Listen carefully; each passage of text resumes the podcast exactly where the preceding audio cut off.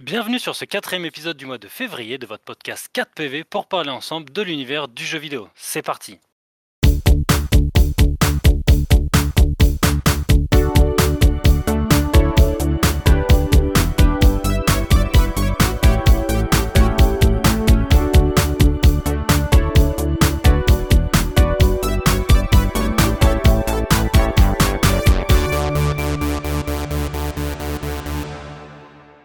Et bienvenue à toutes et à tous. Ah pardon, t'allais dire un truc. J'allais dire, ah, ce générique alors. Et magnifique. Bienvenue à toutes et à tous. Euh, pour cet épisode, euh, malheureusement, la maladie est passée par là et nous a fait perdre un PV. Eh oui, Dylan ne sera pas des nôtres. On lui souhaite un bon rétablissement et on lui envoie toutes nos forces. Allez, oui, repose-toi bien, Dylan. Reviens-nous en pleine forme. Prends des forces. Mais heureusement pour nous, notre euh, PV bonus a bien accepté euh, cette invitation pour ce quatrième épisode. Merci Loïc d'être intervenu pour euh, nous sauver. Euh, et d'ailleurs, j'ai une petite question pour toi Loïc. Ça fait quoi euh, d'être toi aussi victime du syndrome de Stockholm? Bah écoute, euh, Parce que ah, tu parles d'Elden Ring Je vois Ah que tu retournes chaque jour sur Elden Ring. ah Ah, j'ai- j'y ai touché, j'y ai pris goût. Franchement, ouais, même. je suis, je suis Attends, vraiment... Clément, tu dis que tu, euh, Loïc, tu retournes sur Elden Ring, ça veut dire que Non, tu as non, déjà j'ai juste joué que... Non, Non, mais dire quand que... je dis qu'il y retourne, c'est le syndrome de Stockholm. C'est-à-dire que malgré le fait qu'il se fasse violenter par le jeu, il y retourne quand même. Ah, je vois. Il a pris goût aux écrevisses. J'ai pris, ouais, j'ai pris goût à la souffrance et, euh, et mon Dieu que c'est bon. Ah, Attends que tu tombes sur Malenia, tu vas vraiment comprendre ce que c'est la, la souffrance. Oh, aïe, aïe, Ah non, mais c'est pour ça que là, j'ai commencé les petits joueurs. euh, On va, on je va sais- je sais on pas va si j'irai plus loin. Ah, commencé toi, on magicien va- du coup On va ouvrir un gouffre. Ah, on va parler de Elden Ring on, va, pendant une on heure. va bien parler d'Elden Ring, ce n'est pas le sujet, peut-être un jour. Euh, mais je vais présenter le, le reste de nos PV euh, aujourd'hui. Donc, bien sûr, euh, Clément qui, qui est avec nous. Euh, comme à l'accoutumée, tu joues à quoi en ce moment, Simon? Euh, bah, salut Clément, salut les gars. Euh, très content d'être là. Euh, à quoi je joue en ce moment? Eh bien, je joue à Gravity Rush 2. Pendant que tout le monde s'enjaille sur Hi-Fi Rush, moi je joue à Gravity Rush. Voilà, et c'est du pur plaisir. Intéressant, mais Gravity Rush, il est sorti. Il est sorti en 2017, il me semble, Ah, le c'est 2, ça, hein, ouais, je parle du 2 là. c'est- Ouais, ouais, ouais. Hmm. Ok. Oh, cool, intéressant. Et bien sûr, notre euh, troisième PV, Max. Max, euh, est-ce que tu as un peu le temps de jouer euh, en ce moment? Hello. Euh, ouais, j'ai le temps un peu de jouer. J'ai réussi à faire euh, euh, quasi même un 100% sur le jeu que j'ai pr- présenté dans cette chronique. Et euh, ouais, c'est super. C'est super, j'ai hâte de vous le présenter. Je suis très très enthousiaste. Oui, d'ailleurs, qui est le Cool. jeu, donc euh, Little Gator. Dont tu- Little Gator Game. Gator Game, exactement. Et c'est vrai que j'ai pas parlé. euh, à Simon, tu, tu as dit que, enfin, tu m'as dit que tu allais nous parler de Tinykin, c'est ça? Exactement, ouais, un petit jeu indé et français qui est sorti à la fin de l'année, euh, pardon, à la fin de l'été 2022. Voilà. Et toi, Loïc, du coup, quel va être euh, le thème du jour? Eh ben, moi, je vais vous parler d'une, euh, du- d'un vécu personnel sur le, le fait de, de trouver ça difficile aujourd'hui de, de choisir son prochain jeu. Et du coup, ça sera une chronique un peu débat avec, euh, avec nos trois PV. Et pour l'occasion, je passerai de, de l'autre côté du micro. Je prendrai le, je je prendrai le lead et euh, Clément euh, passera euh, de, comment dire, de, d'animateur à, à participant à, à ce débat. Grand plaisir.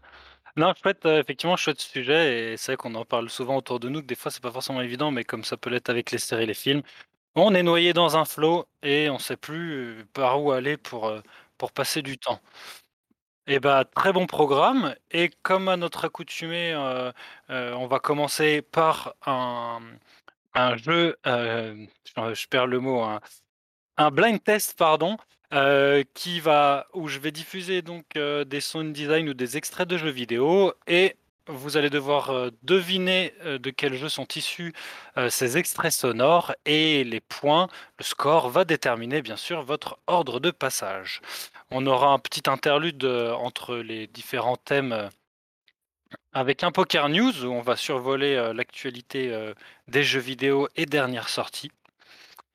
Et je vous propose du coup euh, de passer à la suite. Et d'ailleurs, n'hésitez pas, euh, si l'épisode euh, vous plaît, à le partager autour de vous. Ça nous ferait vraiment plaisir d'avoir aussi, pourquoi pas, des retours.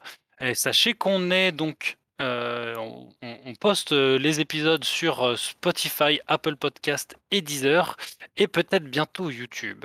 Ouais. D'ailleurs, YouTube, euh, ouais. C'est à, c'est à moi de m'en occuper et il va falloir que, va falloir que je, que je m'y mette. J'ai fait la moitié du, du taf. Non, mais c'est vrai qu'on, on- c'est toi qui es pas mal en charge de, de la maturité, on va dire, des épisodes et de leur forme finale. Donc euh, merci Simon. Merci beaucoup. Ah, mais y a aucun problème, les gars, ça me fait plaisir. Et là, je voulais juste te dire un petit truc par rapport au jeu, c'est que vu que Dylan n'est pas là, on aura peut-être quand même un peu plus de chances de, de se retrouver premier. C'est vrai que à chaque fois, Un mal pour un bien. Peut-être que je mettrai un point cette fois.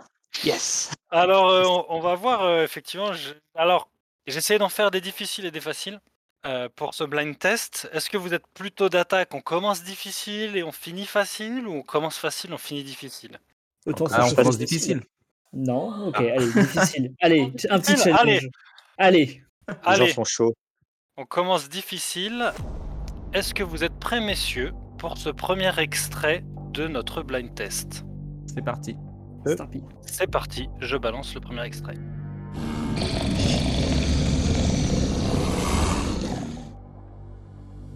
Euh, Est-ce que ce serait pas un monstre qui dort dans Monster Hunter? Non, Est-ce que c'est un jeu de voiture? Non, c'est un jeu plutôt avec des monstres. Max était plutôt sur la, la bonne piste. Ah. Est-ce que vous voulez que je vous remette le son une fois? Ouais, s'il te plaît, ouais. S'il te plaît.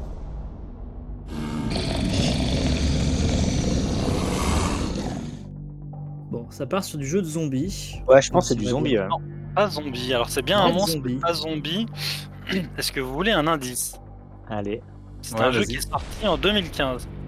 Tout de suite, ça vous éclaire? No Man's Sky? Non, c'est un jeu de From Software. Oh, un jeu de From Software Euh, en 2015 Bloodborne. Dark Souls 3 ou Bloodborne, C'est c'est Bloodborne. exact. Ou Bloodborne. mhm. Bloodborne, c'est toi Simon qui Ouais, ouais, ouais. bien joué. Chronovis. Chronovis Yes. dans la liste encore. Un point pour Simon. Effectivement, bien Bloodborne, joué. Donc j'avoue pas évident comme ça euh, le son. Est-ce que c'était un chien de Bloodborne? Alors, je pourrais pas te dire euh, quel monstre exactement. J'ai- récupéré le, le, le sound design du jeu après, comme je le connais pas et que c'était pas spécifié, je peux pas te dire quel monstre c'est. Pas de souci. En plus, il y a, il y a tellement de monstres dans Il y a un Bloodborne. bestiaire ah énorme. oui, ah oui le Ouais, bestiaire, le bestiaire est fou. hallucinant. Alors, messieurs, est-ce que vous êtes prêts pour le deuxième extrait sonore de notre blind test? Allez, C'est parti. Dead Space Pas Dead Space, mais on est dans quelque chose de proche de la science-fiction. Hmm. C'est pro- Attends, tu dis proche de la science-fiction ou c'est de la science-fiction? C'est de la science-fiction, pardon. C'est de la science-fiction. Je sais pas où. Callisto Protocol? Callisto Protocol. Non. Non, putain. Euh, Pas aussi. Mass Effect? euh, C'est pas Mass Effect. C'est sorti en 2017. 2017. Est-ce que vous voulez le. Prey le... Un? Non, je C'est remets le pas ce son? jeu, C'est pas ce jeu. Je remets le son. Un jeu avec euh, des machines. Euh, comment ça s'appelle? Euh, Ce serait pas The Surge? The Surge, j'allais le dire. Est-ce que vous voulez le studio? Ouais. Guerrilla Games. Oh, Horizon Effectivement, Horizon Ah, Zero oui. Dawn. Bien joué. Bien joué Simon. Simon il gagne, il gagne pas sur les sons mais sur les studios et les éditeurs. c'est clair. Non, Après, j'ai pas joué aussi à Horizon, donc je peux pas. Ah tu pas joué? Non, non, non. Il est installé. Tu sais, en fait, ils ont à- offert, ils ont offert le jeu avec le DLC pendant le, le confinement. Et du coup, je l'ai téléchargé dans son intégralité. Et ça fait deux ans qu'il est installé sur ma play et j'y ai pas joué. Franchement, il est- Moi j'ai- j'y ai joué, et je suis pas très open world et tout, mais j'ai fait la quête principale et l'histoire était cool et le jeu était sympa. Il y a il y a vraiment un aspect chasseur qui est, qui est plaisant. Ok. Voilà. Si un jour tu sais pas quoi faire, mais bon, comme on disait, choisir ces jeux. On va avoir l'occasion d'en reparler tout à l'heure. Est-ce que Ouais. vous êtes prêts, messieurs? On va. Là, ça va être un petit peu plus facile. C'était un peu les deux costauds. Ok. Pour le troisième extrait sonore de notre blind test. Attention, ouvrez bien grand aux oreilles, c'est parti. I was thinking about giving it to Gordon. Half-Life. Ah, Half-Life. Half-Life Alix. Ah, qui c'est qui a dit Alix C'est moi. Bien joué Oh Loïc, là, parce que bien Half-Life, joué. il y en a Ah. plusieurs, c'était Half-Life Alix. Exactement. Pas mal, bien joué. Bien joué. Il donc fallait être précis. Alix. Très très précis. précis. Bah ouais, Le- sinon trop Le facile. Gordon qui donne facilement euh, la Ah, série. ouais, ouais, ouais. Le Gordon qui donne Mm. l'indice. Après, voilà, je suis pas sûr que tout le monde euh, connaisse la, la voix anglaise de Alix, donc je me suis dit que c'était un extrait euh, un peu plus évident. Bien joué en tout cas, Loïc. Très sympathique. Bien bien joué, joué. Loïc, euh, qui est Ton, pre- ton premier point officiel. Ah, merci, Ouais, ça c'est fait ton premier plaisir. point officiel. On peut l'applaudir. Merci, monsieur. Euh, oui, c'est vrai que j'avais pas spécifié, mais il y a six extraits sonores hein, comme d'habitude. Et donc là, nous avons fait donc le troisième euh, qui était Half-Life Alix qu'a trouvé Loïc, et nous allons passer au quatrième extrait sonore. Vous êtes prêts? C'est parti. Mama. Oula. Mario Super Mario C'est Luigi dans Luigi's Mansion peut-être? C'est Luigi, mais dans quel jeu? Oh euh, Donc c'est pas Luigi's Mansion ni 1, 2, 3. Euh, Luigi, oh mama. Ce serait pas Smash Bros, ça c'est sûr. Bah, Est-ce que c'est pas euh, genre Super Mario Galaxy quand tu joues avec Luigi? Oh peut-être. Bah quand même. Mm. Loïc, Mario Kart? idée Ah, il a été dit. C'est Mario Kart, effectivement. Ah Ah, bien joué. Bah alors là, mon gars, c'est impossible de savoir. Je, je vous, je vous le remets juste pour le plaisir. euh, c'est Luigi quand il se prend euh, carapace ou quelque chose, quoi, euh, une attaque. Ok. Mama. Euh, non, c'est plutôt, Ah. pardon, quand il arrive dans les derniers, pardon, à ligne d'arrivée. J'avais hésité avec l'autre son. Euh, donc c'est Super, c'est Mario Kart euh, 8, ce qui était sorti sur la Wii U. Et donc Ok, euh, c'est toi Simon qui a trouvé bien joué. Donc pour l'instant on est à 3 points euh, pour Simon, 1 point pour Loïc et 0 point pour Max. Allez Max, là on se réveille. Ah, là c'est le coup dur. Le coup dur. Je l'ai vécu, t'inquiète pas, ça passe. Avec un peu de temps. Ah, la euh, remontada, la remontada. Allez, on lâche rien. Extrait sonore numéro 5, avant-dernier extrait. Attention. C'est parti. Oh le masque dans, dans euh, Crash Bandicoot. Crash Bandicoot, effectivement. Bien joué. J'ai Wow. entendu Max, hein, c'est Max qui l'a eu, hein, je crois. Ouais, ah, je crois que c'est Donkey Kong, tu vois. Ouais, Ouais, j'allais Et dire non, Donkey Kong aussi. Crash Bandicoot, bon là je te demande pas lequel. hein. Ah, C'est euh, c'est le. PS1, non Alors, C'est le- s'appelle? Warp En fait- euh, C'était le remaster qui était ressorti sur PlayStation. Ah. euh, où ils avaient remis au propre euh, le jeu euh, qui est sorti qui est sur PlayStation 4, je sais plus quand. Et effectivement, c'est un extrait sonore que- qui, est- qui est assez, euh, assez mémorable pour ceux qui ont squatté les, les Crash Bandicoot avec le masque bonus qui t'aide et qui t'accompagne, qui te rend invincible pendant une durée limitée. Mon enfance, Crash Bandicoot. Vous, vous en pensez quoi, personnellement, de Crash Bandicoot, juste rapidement comme ça? À l'époque, c'était bien, mais maintenant, quand je pense aux mécaniques de jeu, je trouve que c'était un peu cassé quand même. Ah, complètement. Ouais. Moi, j'ai t'as jamais joué. vraiment joué. J'ai, euh, J'avais un jeu sur PS2, mais c'était pas la trilogie, la trilogie originale, c'était euh, La Vengeance de Cortex, Mhm. euh, que j'avais bien poncé sur PS2, mais c'est vraiment le seul euh, jeu de la licence auquel j'ai joué. Ouais, c'est pareil. Tout pareil sur PS2 aussi. Par contre, euh, Crash Team Racing, Ouais, ça c'était Crash un Team super Racing. jeu. Ah, Ah, c'était il pas était mal, ex- c'était excellent. Ouais. Euh, Team Racing, euh, non, moi j'ai fait que Nitro Kart. Ok. Bon, du coup, ça nous fait euh, Max et Loïc à égalité avec un point. Simon, toujours trois points. On va voir si on a un ordre bon. A priori, Simon, je pense que ton, ton passage en premier est assuré, a priori. Apparemment. Et peut-être que ce point va vous départager, euh, Loïc et Max. Normalement, vous êtes euh, tous les trois d'ailleurs, à même de trouver euh, ce dernier extrait sonore. Est-ce que vous êtes prêts? Yes. C'est parti. Chacun pour soi Euh, Smash Bros. Brawl. Super Smash Bros. Ouais, Ouais, Super. Smash Bros. Effectivement, alors c'est pas le brawl. Non, c'est Euh, Nintendo 64 qui est là. Ah, c'est Ultimate Non, C'est Wii U. c'est Wii U. c'est- Effectivement, c'est Sérieux Wii U. Ah. Ah bah, plus facile de trouver les sons qui sont sur Wii U, hein, désolé. Mais bon, c'était quand même de toute façon toi, Max, t'avais été le premier à, à dégainer Ouais, sur ouais, le, ouais. le Smash Bros. Chacun pour soi. c'est On se permet juste pour le plaisir parce que franchement, Allez, ce, ce petit chacun pour soi, là, on, on est chaud, on a envie d'aller d'aller se foutre sur la gueule. peu. Chacun pour soi Aïe aïe aïe, mais la Ah, voix franchement, mais- reconnaissable. Ah, c'est clair. Mais le voice acting dans Super Smash Bros, c'est juste énorme, quoi. Ouais, D'ailleurs, j'ai écouté parce qu'en cherchant les sons, j'ai trouvé les, la, la voix anglaise. Bah, je trouve que la voix française, elle est carrément mieux. Alors pourtant, des fois, la, la version originale est, est plus, plus adaptée, mais là, je trouve que cette voix française, elle est vraiment trop cool. Est-ce que tu auras un extrait sous la main? D'au- D'autres, bah, faudrait que je les upload, là, je sais pas, mais si tu veux, à l'avenir, je pourrais en mettre d'autres ou même te les envoyer si tu veux te faire des petites sonneries de téléphone. euh. Chacun pour soi. Ah, tiens, c'est ma mère qui m'appelle. Merci, Voilà. Ah, mais moi, d'ailleurs, dans euh, Super Smash Bros Ultimate, quand j'y joue, euh, je prends toujours Simon de Castlevania. Donc, du coup, quand, il, quand, euh, tu sais, quand tu sélectionnes le personnage, eh ben, il- il- le gars là, il gueule le nom du perso. Et donc, du coup, à chaque fois que je me fais une partie, eh, c'est ça, il fait Simon C'est énorme. cool ça. Trop drôle. Ça me met bien dans l'ambiance. Eh bien, le jeu est terminé. Les scores sont faits, messieurs. Simon passera donc en premier avec sa chronique sur euh, Tinykin. Tinykin, je sais pas comment on prononce, désolé. Tinykin. Euh, ensuite, nous aurons euh, Max avec euh, le jeu Little Gator. Et enfin, Loïc pourra clôturer le bal avec son, son débat, euh, son questionnement sur euh, la difficulté de choisir des, des jeux aujourd'hui, euh, le prochain jeu sur lequel jouer. Et toi, ton Poker News, tu le cales Et mon Poker News, pardon, oui, effectivement, euh, que euh, on aura donc euh, entre Max et Loïc. Nickel. Voilà. Eh bien, Simon, c'est à toi, si tu l'acceptes. Eh bien, avec grand plaisir. Donc, euh, voilà, comme tu l'as dit, Clément, aujourd'hui, on va parler de Tinykin, donc un jeu sorti le 30 août 2022 sur PS4, PS5, Xbox Series, PC et Switch. Et il me semble qu'il était sur le Game Pass. Il est peut-être encore d'ailleurs. Euh, je ne sais pas, j'ai pas d'abonnement Game Pass.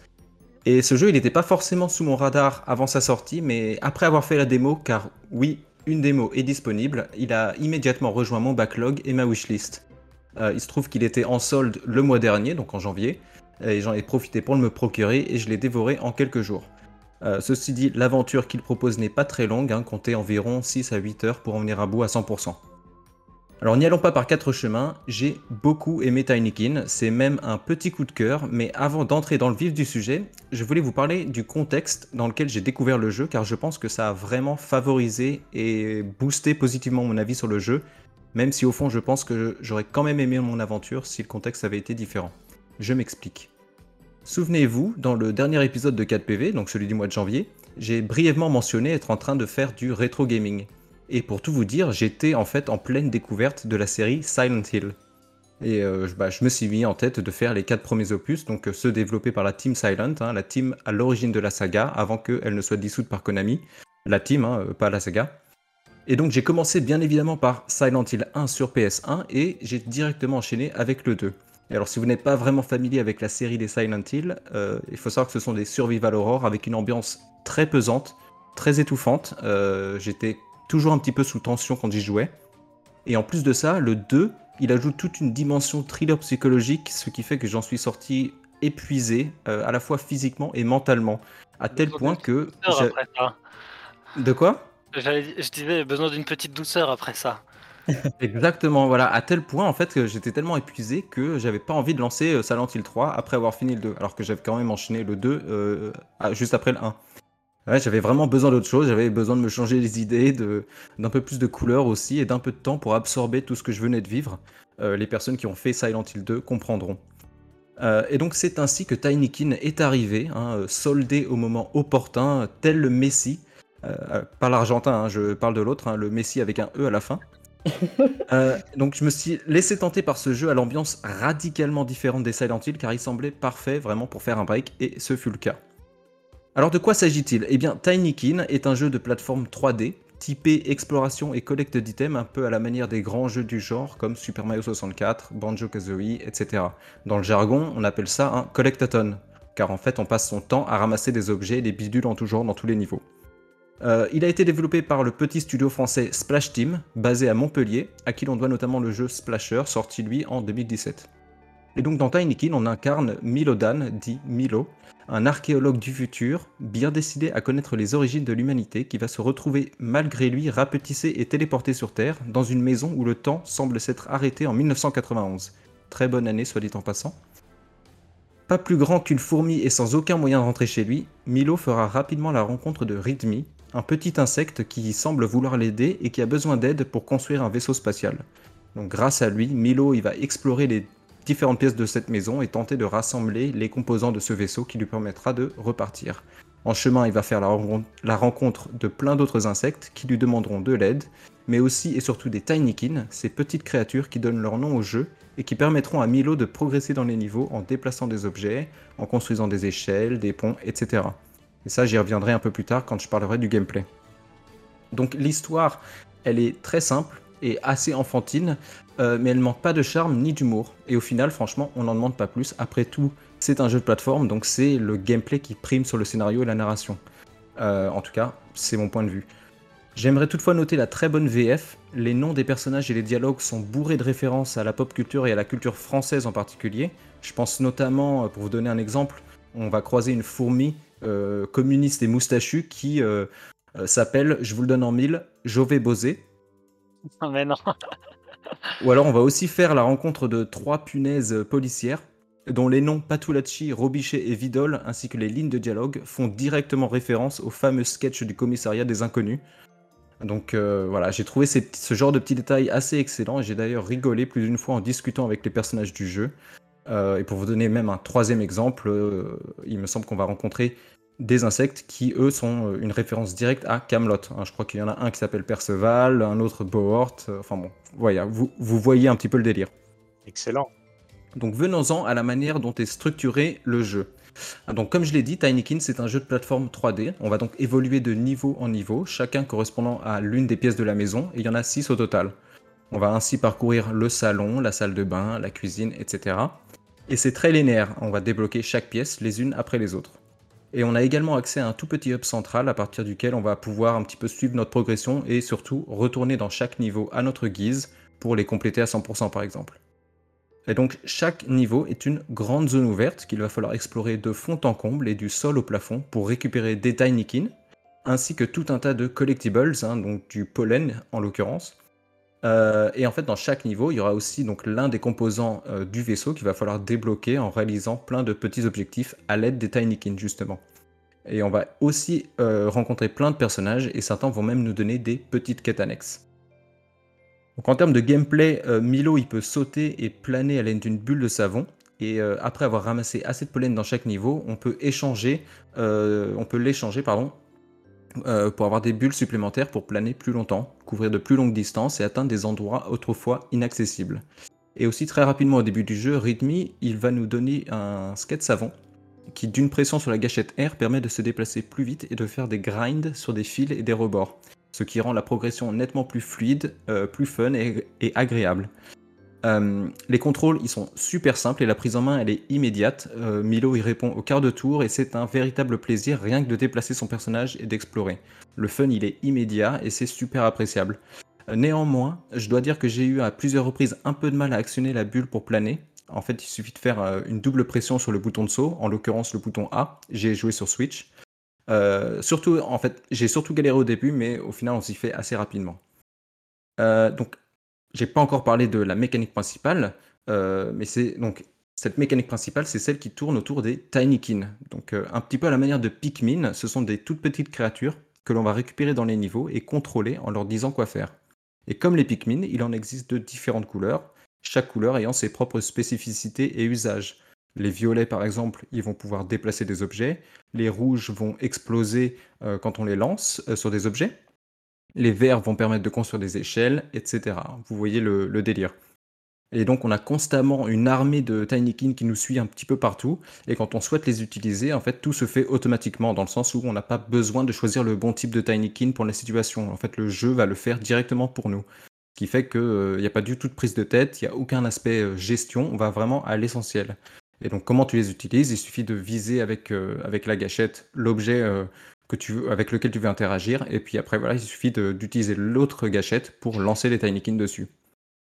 Et donc, le jeu a, longtemps été comparé à Pikmin pour cette mécanique, mais en fait, Tinykin, il offre euh, une expérience assez différente en se concentrant vraiment sur le jeu de plateforme plutôt que sur le jeu de stratégie.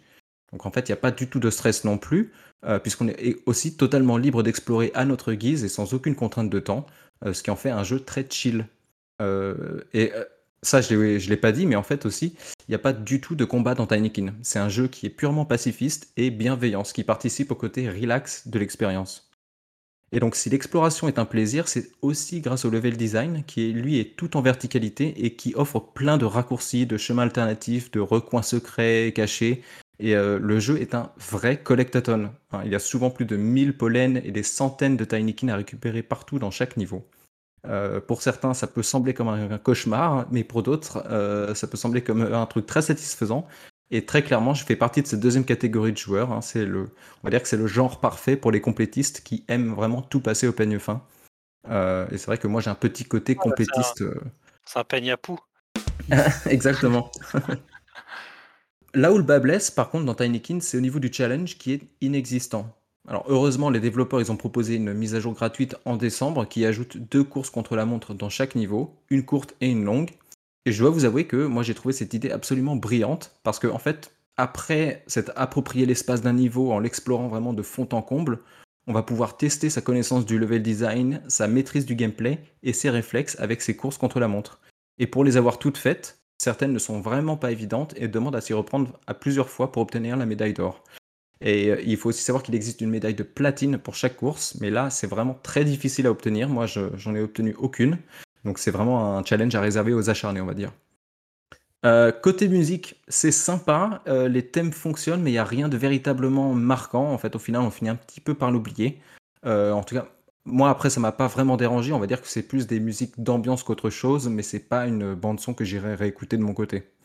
Par contre, le sound design, lui, il fait des merveilles. Vu qu'on passe en temps à ramasser des trucs dans ce jeu, on pourrait penser que les feedbacks sonores sont trop envahissants, mais c'est pas du tout le cas. Les sons choisis, sont très satisfaisants, voire même agréables. Franchement, le jeu fait presque de l'ASMR tellement j'ai trouvé l'effet thérapeutique. C'est vraiment du miel pour les oreilles, ces sons. Euh, et côté DA, eh ben, la direction artistique mélange 2D pour les personnages et environnement 3D. Et alors, si j'avais quelques doutes avant de lancer le jeu, eh ben, il faut bien avouer qu'en mouvement, le résultat est superbe. Entre les couleurs qui sont très chaleureuses et l'ambiance qui se dégage, euh, l'ambiance bon enfant qui se dégage du jeu, c'est vraiment un régal de tous les instants. Euh, à noter que le directeur artistique n'est autre, autre que Simon Tusselier. Alors, si vous ne savez pas qui c'est, euh, sachez qu'il s'occupait entre autres des avatars, de réaliser les avatars des rédacteurs et des rédactrices de Feu Game Cult, ou en tout cas de Game Cult euh, avant le rachat par Reworld. Ok. Et donc, ajouter à tout ça le fait que le jeu se déroule en 1991, et là tout de suite, le jeu il a un petit cachet bien spécial. hein. Il n'est pas rare de déambuler au milieu de reliques d'un temps que les moins de 20 ans ne peuvent pas connaître. hein. Qui a dit euh, VHS Euh, Tinykin, c'est un jeu qui est profondément nostalgique. C'est vraiment une petite machine à voyager dans le temps qui rend un bel hommage aux grands jeux de plateforme 3D de l'époque N64 et qui nous offre, le temps d'un niveau, la joie de se balader dans un musée géant qui sent bon les années 90. Donc voilà, vous l'aurez compris, pour conclure, que entre le sound design, entre la direction artistique et entre le gameplay qui est simple à prendre en main mais qui est efficace, eh ben, c'est un véritable petit biscuit. Hein, Alors certes, il ne propose rien de révolutionnaire, hein, il est même assez classique, mais il a ce côté jeu à pantoufles. On s'y sent bien, on est à l'aise, on est détendu, le sourire aux lèvres quand on joue à Tinykin. Et voilà pourquoi ce jeu a parfaitement fonctionné pour moi, pourquoi c'est un petit coup de cœur, encore plus au sortir de Silent Hill 2. Hein, c'était donc euh, c'était l'un de mes jeux de 2022 à rattraper, et je suis très content d'avoir pris le temps de le faire. Euh, je le recommande chaudement, surtout si, comme moi, vous êtes nostalgique des vieux jeux de plateforme 3D de l'ère N64, l'âge d'or du genre, devrais-je dire, ou même si vous voulez faire découvrir le jeu vidéo à quelqu'un. Et c'est également un jeu qui est idéal pour les enfants. Donc allez-y, jouez à Tinykin ou testez au moins la démo gratuite qui offre un bel aperçu du jeu, puisqu'elle correspond au premier niveau. Bah, merci. Simon, Merci pour beaucoup. cette euh, découverte euh, boîte à biscuits ou un jeu, on y est comme chez Mamie, si j'ai bien compris. C'est un peu la Ah, c'est purée ça, mousseline du jeu vidéo, quoi. Elle, elle est réconfortante, euh, c'est hein, est... C'est mais exactement ça, ouais. plein d'amour. C'est vrai que je, je regardais un peu l'ambiance. C'est vrai que l'ambiance, le mélange, les personnages en, en, en 2D, un peu type dessin animé, ça me fait direct penser à des dessins animés, euh, ça cartoon ou des ou Cartoon Network, des trucs comme ça. Et euh, Ouais. c'est vrai que ça a l'air. euh, euh, on, retrouve un peu, je trouve, c'est aussi le fait qu'il soit petit dans un univers qui est, enfin, que lui il soit miniature. Ça, ça on retrouve un peu des ambiances comme euh, It's Take Two, où on sait que c'est des jeux, on va être tranquille, on va découvrir des, des jolis endroits, ça va être sympathique. euh. C'est vrai que ça fait envie. Exactement, ouais, c'est un jeu qui convoque un petit peu ce genre d'univers et notamment bah, aussi le film Chérie, j'ai rétréci les gosses que moi j'ai j'ai vu plein de fois quand j'étais gamin et euh, qui m'a qui m'a marqué au final ce film. Et euh, tu sais, t'as toujours un petit peu ce comment En dire il y a, y a y a un aspect un peu, euh, un peu découverte dans une autre échelle d'un d'un environnement avec. D'habitude, quand on a une échelle normale, c'était banal, mais quand t'es petit, tu découvres des petits recoins, des cachettes, des choses qui n'étaient pas dangereuses deviennent peut-être dangereuses. Ouais, ouais, c'est ça, ouais. Et Ouais. puis comme j'ai dit, en plus, vu que ça se passe en 91, bah, tu tombes sur plein d'objets, par exemple des, bah, des VHS sur euh, laquelle tu vas deviner par exemple le poster de E.T. Bon, alors bien évidemment, c'est pas E.T. parce qu'ils n'ont pas les droits de mettre, euh, de mettre les images, mais bon, tu sais très bien de quoi, de quoi il s'agit. Et tu as des télés euh, dans le salon, tu as une immense télé cathodique. euh, Enfin bon, c'est c'est vraiment un, un régal pour les, pour les yeux et les oreilles. Il est, enfin, il est, il est vraiment joli, les graphismes sont vraiment sympas, les mélanges 2D, 3D, c'est vrai qu'ils fonctionnent super bien. Ouais. Et je me rends compte aussi, là, en regardant des, des extraits, que le, le- c'est impressionnant aussi le, le nombre de, de Tinykin qu'il que tu as avec toi, parce qu'il y a, je vois à peu près quatre espèces différentes, c'est ça? Ouais, ouais, ouais, il y en a peut-être un peu plus, je crois, mais euh, À la fin du jeu, et tu peux en avoir quasiment une trentaine par, euh, par catégorie, Enfin, c'est c'est énorme. Du coup, as vraiment, quand tu disais que tu as une armée qui te suit, c'est c'est vraiment une petite armée euh, de, de- de petits machins qui sont derrière toi, et, et ils ont l'air rigolos en plus. Ça fait très vibe Ouais. Pikmin, ouais. Franchement, ils sont ça fait très très. Pikmin, ouais. Mais Ouais, avec- et d'a- et ça, je l'ai pas dit aussi, mais euh, d'un point de vue technique, moi, j'ai- il faut savoir que j'ai fait le jeu sur Switch et euh, j'avais un peu peur qu'il tienne pas vraiment la route. Et alors, il y a des ralentissements, notamment euh, dans le dans les derniers niveaux, il y a où il y a plus d'éléments affichés à l'écran. En tout cas, c'est c'est un peu plus intense. Euh, Il y a eu quelques ralentissements, mais moi, ça m'a pas gâché du tout le l'avancée et l'aventure. Et, C'est super. Tu sais combien de temps, euh, combien d'heures à peu près t'as mis pour, euh, pour le faire? Euh, bah, comme je le disais au début, il faut compter environ 6 à 8 heures de jeu pour en venir à bout à 100%. En toi en récoltant tout. Ah, donc Ouais. il se passe rapidement. Et, et tu t'es pas lassé du gameplay ou quoi? Les environnements sont assez, euh, se, se renouvellent assez bien? Ouais, bah déjà c'est un plaisir de, de découvrir tous les recoins de, de chaque niveau et puis euh, non, j'ai pas du tout ressenti de lassitude parce que euh, bah, dès que tu termines un niveau, tu as juste envie de découvrir le prochain environnement et puis euh, tu te dis bah, je vais juste me balader 5 minutes dans le, dans le prochain niveau et puis après, euh, t'es deux heures plus tard, t'as fini le niveau quoi parce que euh, t'as juste envie de continuer. Ouais, je, je, je vois l'idée, oui, c'est vraiment la petite balade sympa euh, qui te fait du bien fin de journée. euh. Exactement, ouais. En Ça fait, veut bien après une journée, bien, ouais. après une Mm. journée stressante, t'as deux choix. C'est soit tu te défoules sur un jeu comme Doom, soit tu joues à Tinykin pour te ressourcer. Exactement. C'est plutôt bien, bien dit. Non, bah, de- belle découverte, c'est vrai que ça a l'air très sympa euh, comme petit jeu. euh. C'est super et, euh, et je suis content d'entendre euh, de entendre parler de ce studio du coup que Splashers que j'avais rencontré à, à Parthenay quand ils présentaient le jeu. C'est c'est cool de Ah voir ouais? qu'ils sont toujours euh, ouais ils sont c'est cool de voir qu'ils sont toujours en activité et que qu'ils peuvent sortir des, des projets qui, qui sont aussi beaux que ça. C'est cool. Ouais. Et puis ça, ça change vraiment de leur premier jeu pour le coup. Ah bah oui. Et toi, Loïc, c'est un jeu qui te, qui te parle ou pas du tout? Bah ouais, honnêtement, euh, pourquoi pas après Elden Ring en mode pommade? Euh, Sur les Bah brûlures. franchement, c'est une super idée. mais euh, Petit beau moqueur. euh. c'est ça. Mais en tout cas, ouais, enfin moi je sais que euh, déjà moi je suis un, je suis, je suis- je suis un mec euh, qui, qui adore farmer, donc euh, donc euh, qui aime bien, ouais, qui, qui, qui a la loot, euh, qui a le loot dans le sang. Donc euh, aller aller quérir des, des, des petits euh, des petits items à droite à gauche, ouais, c'est quelque chose qui je pourrais bien mettre le doigt dans l'engrenage et me faire, heu, et me faire happer dans la machine. Donc en et en plus de ça, s'il y a un univers, heu, s'il y a un univers un peu, bah, voilà, un peu un peu sympa, chaleureux, avec un petit peu d'humour, juste ce qu'il faut et puis, puis si tu vois pas les heures passer, bah, franchement, moi, c'est tout ce que je demande, hein, d'un jeu. Ah ouais. Bah écoute, je te- je t'encourage à le faire après Elden Ring. Ce sera le Bah, l'antidote parfait. Mm. D'ailleurs, euh, je. Je confirme, quand on fait des jeux multijou- multijoueurs où il y a du loot, il faut suivre Loïc. Comme ça, tu es sûr d'avoir du loot. il a, Il a il la a Bon psychologie des level designers pour tu vois là, là, le recoin là, je suis sûr, il y a un truc derrière. Et bam, t'as un coffre. Ah, splendide. Trop bien. Non, mais c'est ça, ouais. D'ailleurs, c'est pour ça que que quand quand j'ai regardé un peu les les temps de jeu sur Elden Ring, heu Genre, je je suis je suis pas très avancé dans la je suis pas très avancé dans la campagne principale, on va dire. Mais, heu, mais j'ai déjà, j'ai déjà squatté, heu, tous les trous possibles et imaginables un peu partout, quoi, tu vois? C'est, Ouais, tellement. Il y a bah, tellement que c'est le truc mode: «Allez, je vais je vais là-bas, faut que j'aille faire ma mission» et en fait, tu te perds, tu trouves la grotte, heu, les catacombes de je sais pas quoi.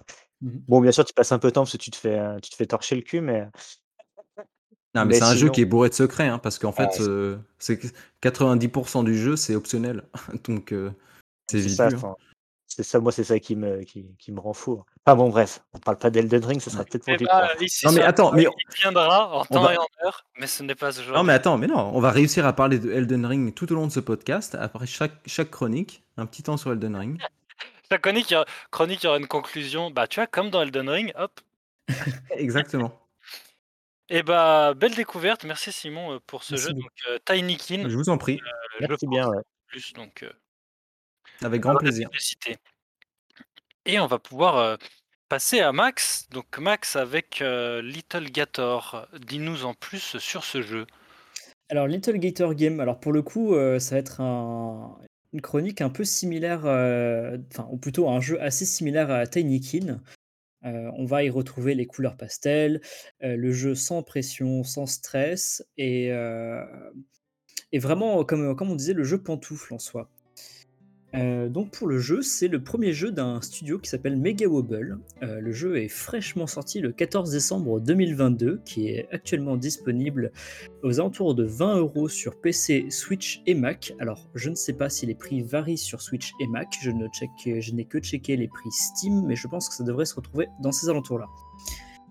Heu, durant tout le jeu, on va incarner un enfant qui s'amuse avec ses amis à un grand jeu de rôle organisé sur une île qui va être remplie de quêtes, d'aventures et de secrets, heu, notamment des personnalisations pour son personnage et tout plein de jolis monstres en carton.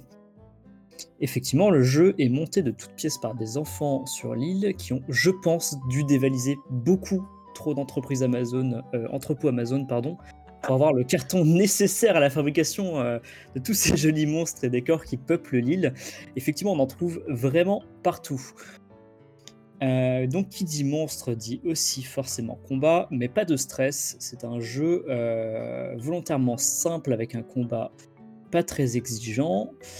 Heu, dans Little Gator Game, on ne peut pas prendre de dégâts, que ce soit de chute ou de monstres. Donc le game over, n'existe pas, la mort de personnage non plus, on ne se blesse pas, on ne fait que jouer. Heu, c'est du coup, heu, comme un peu, heu, Tinykin, un jeu qui s'adresse à tout public et je trouve très accessible, peu importe son niveau d'expertise dans les jeux en général. Je le conseillerais également pour initier quelqu'un aux jeux vidéo. Que ce soit un un jeune enfant, que ce soit une personne de famille et cetera. Alors pourquoi ça? Parce que le jeu va proposer beaucoup de mécaniques différentes et variées, comme par exemple du déplacement, des combats, heu, des mécaniques de quête, de ressources et de craft et le tout expliqué pas à pas de manière simple. Alors petite, heu, note que j'ai oublié de me de me noter, mais c'est bien que j'y pense tout de suite, heu, malheureusement le jeu n'est disponible qu'en anglais, pour l'instant. Peut-être il y aura des patchs. Mais, en anglais. C'est ça, à tout le monde, Mais a en anglais. Il faut faire des il y a efforts. beaucoup de de dialogues, du coup, dans le jeu? Alors, il y a pas mal de dialogues dans le jeu, heu, c'est des dialogues qui restent tout de même simplistes, Ouais. vu vu qu'on joue un enfant qui parle principalement à des enfants, il y a voilà, les dialogues sont pas extrêmement profonds en soi, heu, ça va être, beaucoup de bêtises, de références et et et de de de de de trucs rigolos dans les dialogues. D'ailleurs, oui, tu le vois en en regardant le jeu, tu parles d'enfants, c'est des enfants animaux, en fait, c'est ça, hein? C'est ça, c'est ça, on incarne un enfant alligator, ouais. OK. Et heu, voilà, donc c'est une un jeu qui a une histoire, heu, c'est un jeu à histoire, heu, qui est dirigé par plein de mini quêtes, avec plein de personnages adorables qui ont une personnalité haute en couleurs également. Et ce fil de quête et d'interaction avec des personnages va nous amener à la à débloquer des cosmétiques très mignons, mais aussi des crafts de pouvoirs qui peuvent se rendre très, très utiles pour l'exploration de l'île ou bien simplement, des pouvoirs qui sont très, très, très drôles à utiliser. Hem, comme exemple, lors du tutoriel, on débloque notre premier pouvoir, le ragdoll, qui va te permettre d'activer tout simplement une physique ragdoll sur notre personnage. Et c'est assez drôle et un peu surprenant au début parce que c'est pas quelque chose qu'on voit, un jeu qui nous permet, heu, d'activer du ragdoll. En tout cas, de mon expérience, j'en ai pas vu beaucoup et heu, ces pouvoirs va être, heu, utile pour dévaler, des pentes ou bien se propulser, dans les airs avec un peu d'astuce et peut-être en mixant certains pouvoirs. Alors, ce que j'ai beaucoup aimé avec le jeu, c'est qu'il est rempli de petits détails qui rend chaque petite action fun. Par exemple, lors de l'introduction, heu, du jeu, on joue dans un petit parc et on peut monter, heu, sur, heu, des des jouets du parc comme des chevaux à bascule ou des tape-fesses et le personnage va adopter régulièrement dans tout le jeu une pose et une animation spécifique pour ses interactions. Et ça paraît petit comme ça, mais quand c'est un jeu qui est assez petit, on parle d'une durée de vie, heu heu, moi j'ai pris quoi? 5 heu, 5 heures et quelques pour faire un 100% et ben, ça rajoute quand même beaucoup à l'expérience, à l'immersion et surtout, en fait, au plaisir de jeu, je trouve, d'avoir plein de petits détails et surtout, que les personnages soient, en fait, bourrés de vie, en fait. Ouais. D'ailleurs, en parlant des des dialogues, heu, la plupart sont truffés de références, comme je l'ai dit. Heu, beaucoup de jeux de mots aussi. Alors attention, en anglais, donc des fois, c'est un peu difficile à avoir. J'ai malheureusement raté pas mal de références et de jeux de mots, mais bon, la plupart sont quand même, heu, je trouve, accessibles et beaucoup aussi d'expressions que des enfants utiliseraient un peu naïvement et en plus de ça, les personnages trahissent facilement leurs émotions par leurs animations. On les voit souvent, transpirer quand ils paniquent, gigoter quand ils discutent, heu, on les voit souvent être impatients, heu, ou bien même lever les bras en l'air quand ils quand sont joyeux ou accomplir un défi et je trouve ça, vraiment très, très fun et adorable. Le jeu, il a vraiment un côté, heu, super adorable quand tu regardes les trailers. Je pense qu'il y a pas d'autre mot que dire que le jeu, il est adorable, moi, il m'a fait sourire, par la par la naïveté de l'enfance, en fait. Pardon? Non, je dis, c'est vrai, ça ça ça replonge en enfance direct, comme tu dis, toutes toutes les petites animations des personnages, les les les mimiques qu'ils font, les les aussi le fait que, par exemple, en fonction des costumes, heu, le, ton personnage, il a pas les les mêmes mouvements quand il court. Par exemple, j'ai vu qu'il tu peux avoir un skin de Naruto et quand il court, il court à Ouais, Naruto avec les bras derrière, des choses comme ça, c'est rigolo. C'est énorme. Le petit détail de voir les personnages qui parlent en en balançant les bras et et en gigotant sur leurs jambes, ça fait vraiment comme quand tu parles, heu, à un membre de ta famille, à un gamin, à un neveu, une nièce ou quelque chose comme ça, et ça te rappelle tout de suite, heu Ouais. heu, bah, Ouais, ouais, le ce Même gosse, il quand, arrive heu, à le tenir pe sur place, et quoi. ouais, un peu quand le petit alligator là, il prend sa petite paravoile, c'est marrant parce qu'il il fait il va balancer aussi ses jambes, c'est oui, c'est énorme. C'est beaucoup trop mignon et heu, ouais, tous les Ouais. personnages sont vraiment adorables, heu, on v on voit beaucoup les mêmes animations, mais je trouve que ça va pour la durée de vie et ouais, c'est vraiment un jeu très, très expressif, heu, très en couleurs et vraiment, heu, vraiment juste mignon, en fait et ça, c'est bien. c'est pas c'est marrant parce que tu es tu es pile dans le même sujet au final que que Simon sans vous être concertés, où c'est vraiment le le jeu réconfort. C'est, heu, c'est un un épisode réconfort avec, heu, des jeux qui vous font du bien quand ça va mal. C'est ça, on avait on complètement avait un tous les 2 besoin de réconfort, heu, en ce pauvre mois de janvier. C'est l'hiver qui fait ça. C'est C'est ça. ça. D'ailleurs, tu l'avais fini quand, heu, Simon, le tien de jeu? J'ai dû le terminer il y a une semaine et demie, 2 semaines, un truc comme ça. Écoute, bah, félicitations, nos premiers jeux de la de l'année 2023, heu, sont des jeux chill. Ouais, bien Ah bah non, moi c'était Silent Hill donc Ah Ah Silent ah mais oui, du coup oui, autant pour moi. ouais. c'était un un autre délire mais voilà, je me suis quand même réconforté avec Tanikin. Et ben, écoute, heu, je sais plus si tu m'as dit que tu avais déjà fait Tiny Gate heu, Little Gator Game, Non, heu, mais jamais, moi j'ai fait A Short Hike par contre. mais je te le conseille, probablement après, ton passage sur Silent Hill 3. OK, ça marche. ça sera le petit biscuit sous la douche en pleurant qui fait du bien. C'est ça, ça, C'est le ça. gros pot de c'est ça, c'est ça Ouais, le et grand voilà. sous la douche. Les vieux quand ça va pas bien. Mais heu, non, c'est vrai qu'il est il est après par contre, je me dis qu'entre 3 et 5 heures de durée de vie, c'est quand même très, très court par contre. Ah oui, c'est vraiment un jeu, heu, qui est court, hem, la rejouabilité, heu, je pense qu'elle est pas qu'elle pas non plus énorme. Ça peut valoir le coup parce que bon, enfin, ça peut valoir le coup de relancer une save ou en tout cas de montrer le jeu à à un enfant ou à quelqu'un de sa famille parce qu'il va pas forcément prendre des chemins différents et il y a plein de dialogues alternatifs. Je m'en suis rendu compte en en montrant le jeu à une amie. Mais en vrai, non, il y a pas beaucoup de re de rejouabilité, la il y a pas non plus de Comment? De de mécanique de de temps, heu, pour des missions ou ce genre de trucs-là. Heu, Et c'est tu disais que c'est quoi? C'est 15 € le jeu?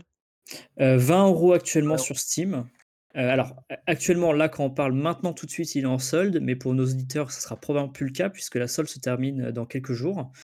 Heu, mais non, 20 €, heu, sur Steam en tout cas, probablement sur Switch vers les 20 € aussi et Mac.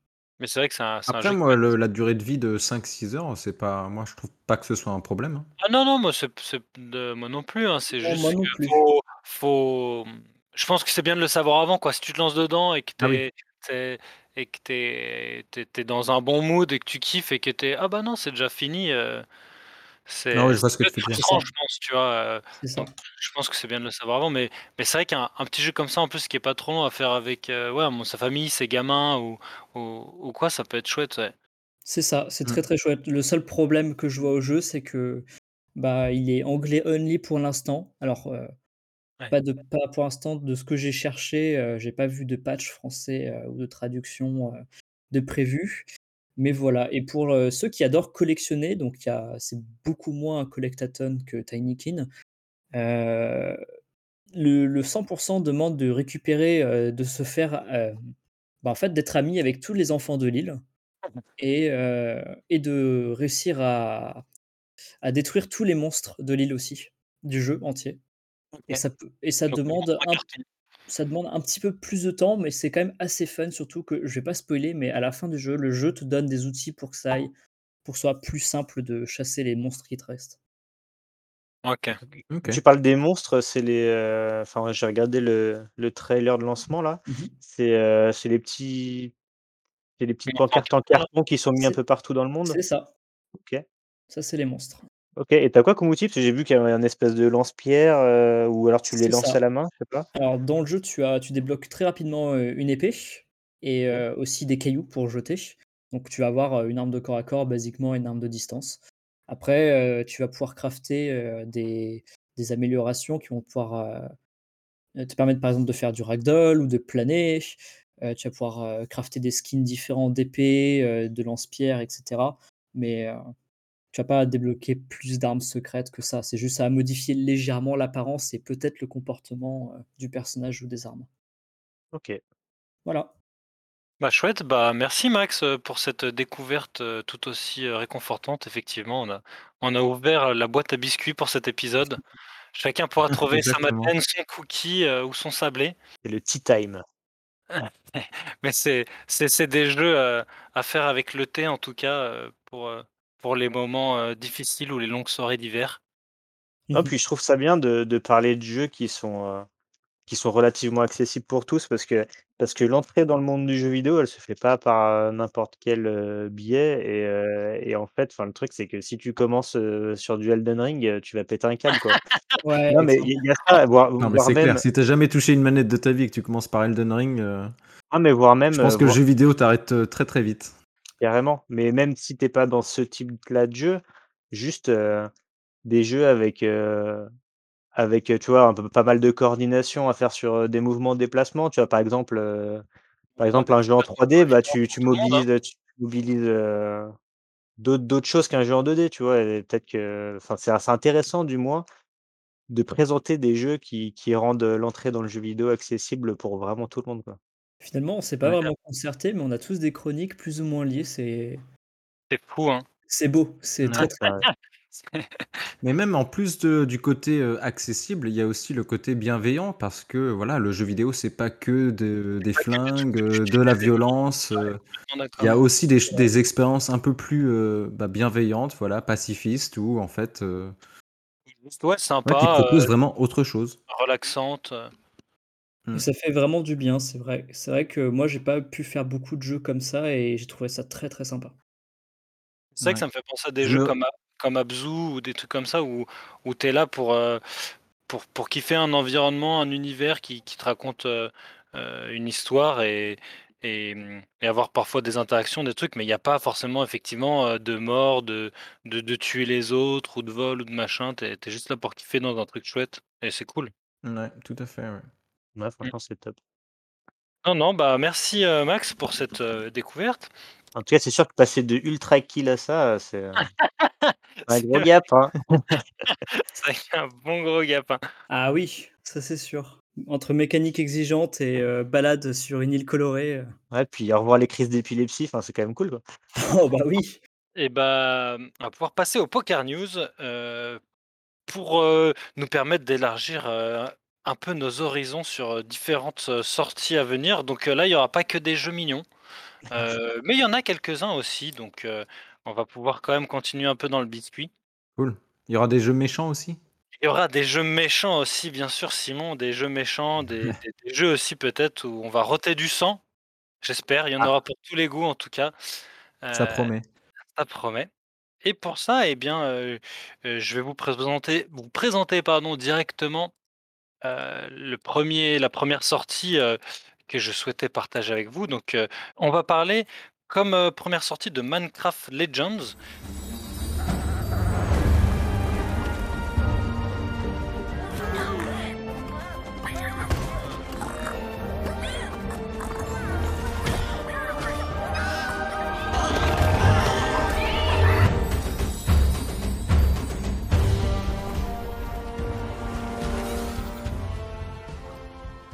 Pas si vous en aviez entendu parler, heu, c'est un jeu édité, bah, par Mojang qui a déjà fait bien sûr Minecraft, heu, hem, et distribué par, heu, Blackbird Interactive.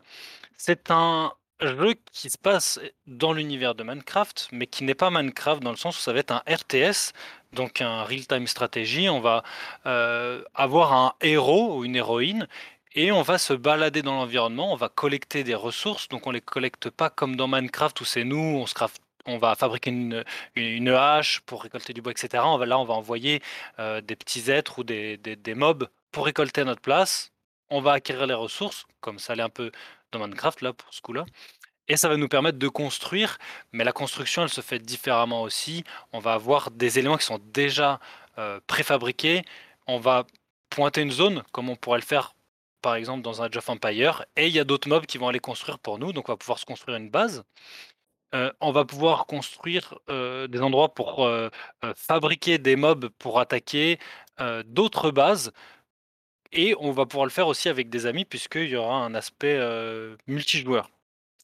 Ça va sortir le 18 avril 2023, donc bientôt, sur toutes les plateformes et c'est un jeu donc comme je le disais, qui se fera, heu, en multijoueur. Je pense qu'ils vont vraiment axer sur le côté comme ça l'est alors j'ai j'ai pas vérifié si c'était limité, heu, enfin, dans quelle mesure ça être limité. Est-ce qu'il va y avoir des serveurs où on pourra être beaucoup ou pas? Ou est-ce que ce sera que 3-4, heu, joueurs? Heu, les graphismes, ils sont assez proches du Minecraft, traditionnel, mais un petit peu plus travaillé léché quand même avec un côté un peu plus cel shading, mais on reste quand même sur, du bon gros cube. Voilà, pour Minecraft Legends, je vous propose de faire le tour de table en commençant par Simon. Simon, heu, donc comme d'habitude, c'est vrai que j'ai pas rappelé les règles, mais le poker news, chacun des chroniqueurs va donner, heu, la température, heu, de la news ou du jeu avec, je check, je suis, je relance ou tapis par rapport à ses envies. Alors Simon? Bah, moi je me couche. OK, direct. Max? Moi je check. Et Loïc? Je je check aussi, allez. OK. Alors Simon, tu te couches, est-ce que toi mais toi je crois que tu tu as pas trop joué à Minecraft, hein? De base? Bah, j'ai pas non, j'y ai pas du tout joué même. Ça m'a jamais OK. vraiment attiré et c'est pas une histoire de graphisme ou quoi, hein, mais c'est Ouais, c'est ouais, ouais. juste que le le type de jeu bac à sable où il y a on fait beaucoup de craft et de collecte de le ressources, bac à heu, c'est hein! vrai que non, non, mais oui, mais moi Ah je oui, parle de pardon, tu Minecraft parles de de base. Minecraft, excuse-moi. Ouais, moi ça c'est pas un un jeu qui m'a vraiment attiré et et en fait, voilà, même l'univers Mine Minecraft en en soi, ça m'attire pas des masses et puis là, tu as dit, heu, un mot qui, heu, me rebute encore plus, c'est RTS. C'est vrai que c'est un genre de jeu qui n'est pas du tout ma came, Ouais. donc voilà, pour le coup, je je je passe. OK. Toi Max, du coup, un check? Timide? Non, alors un check, ouais, un peu peut-être un peu timide, mais en vrai, j'avais déjà vu un petit sneak peek du jeu, heu, il y a au moins 6 mois de cela et j'ai trouvé ça intéressant, heu, le côté RTS et il avait l'air d'être assez dynamique. Ouais. Oui. d'ailleurs, heu, en regardant un trailer, je viens de voir qu'on pourra avoir, des 2 2 teams, en multijoueur de 4 joueurs, donc probablement, des 4 joueurs en coop et peut-être 8 en PVP, je ne sais pas. Ouais, le jeu a l'air d'être intéressant, pourquoi pas checker après tout? Ouais, c'est je pense une affaire à suivre, faut voir comment ils le développent, mais ouais. Et toi, du coup, heu, Loïc, un check aussi? Ouais, c'est un check alors, heu, j'ai aucune attente, heu, liée à ce jeu, l'univers Minecraft, j'y ai adhéré mais j'en suis pas non plus, enfin, je Et suis on est pas revenu. je ouais, je suis pas un fan ultime de ça. Au contraire, ce que je trouvais intéressant, c'était vraiment l'aspect, l'aspect craft, exploration et puis, puis voilà. Puis encore une fois, comme je vous ai dit que j'étais un gros farmer, heu, L'aspect moi loot. tu me moi tu me mets une, heu, tu me mets une, heu, une une pioche, laisse tomber, je te je te fais des trous de l'enfer, quoi. Donc heu du diamant! Ouais, c'est pour ça, donc heu, donc moi, heu, après c'est c'est quand même des c'est quand même des comment dire?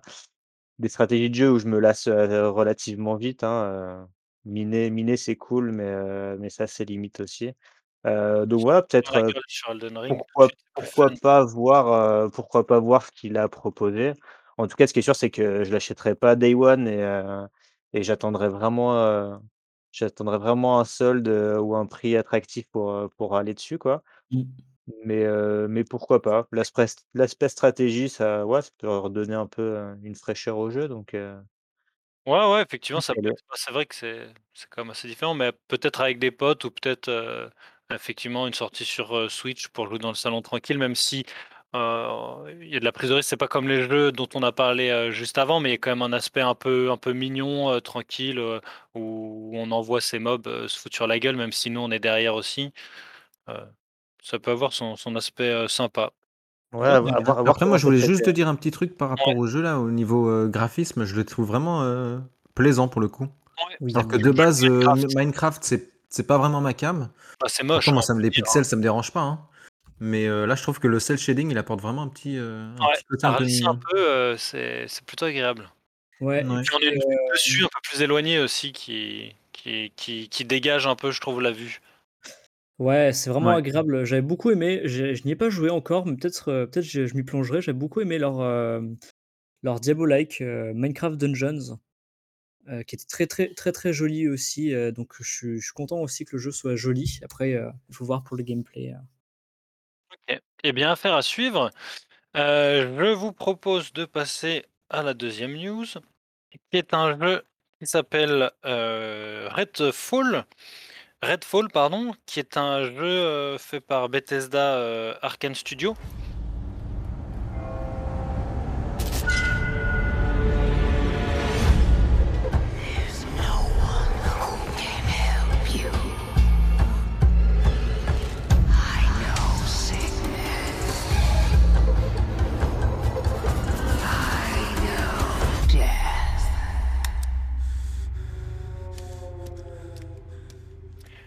C'est un jeu qui va être assez proche, heu, enfin, dans l'idée d'un Left 4 Dead ou d'un Back 4 Blood.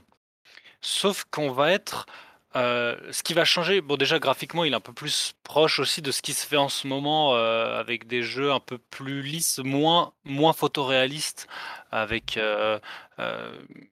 plus un un aspect lissé, ouais, et on va jouer jusqu'à 4 joueurs dans un environnement où là, on va pas affronter des zombies, mais on va affronter des vampires, heu, des cordes de vampires qui vont avoir décimé, heu, une bonne partie de l'humanité, heu et ce qu'ils vont proposer, c'est qu'au lieu d'être sur quelque chose de plutôt couloir comme un Left 4 Dead ou un Back 4 Blood, on va être dans un monde ouvert avec un aspect, donc ça, je sais pas trop s'il y a des zones qui vont être est-ce que tout sera accessible dès le début ou pas? Mais en tout cas, ce qu'ils mettaient en avant, c'est que si on souhaite aller réaliser un objectif, par exemple, heu, au port qui est de l'autre côté de la ville, bah, on va pouvoir de choisir de passer par la plage, par le centre-ville, heu, peut-être par le parc et qu'en fonction, bah, on n'aura pas forcément les mêmes ennemis, heu et les mêmes embûches.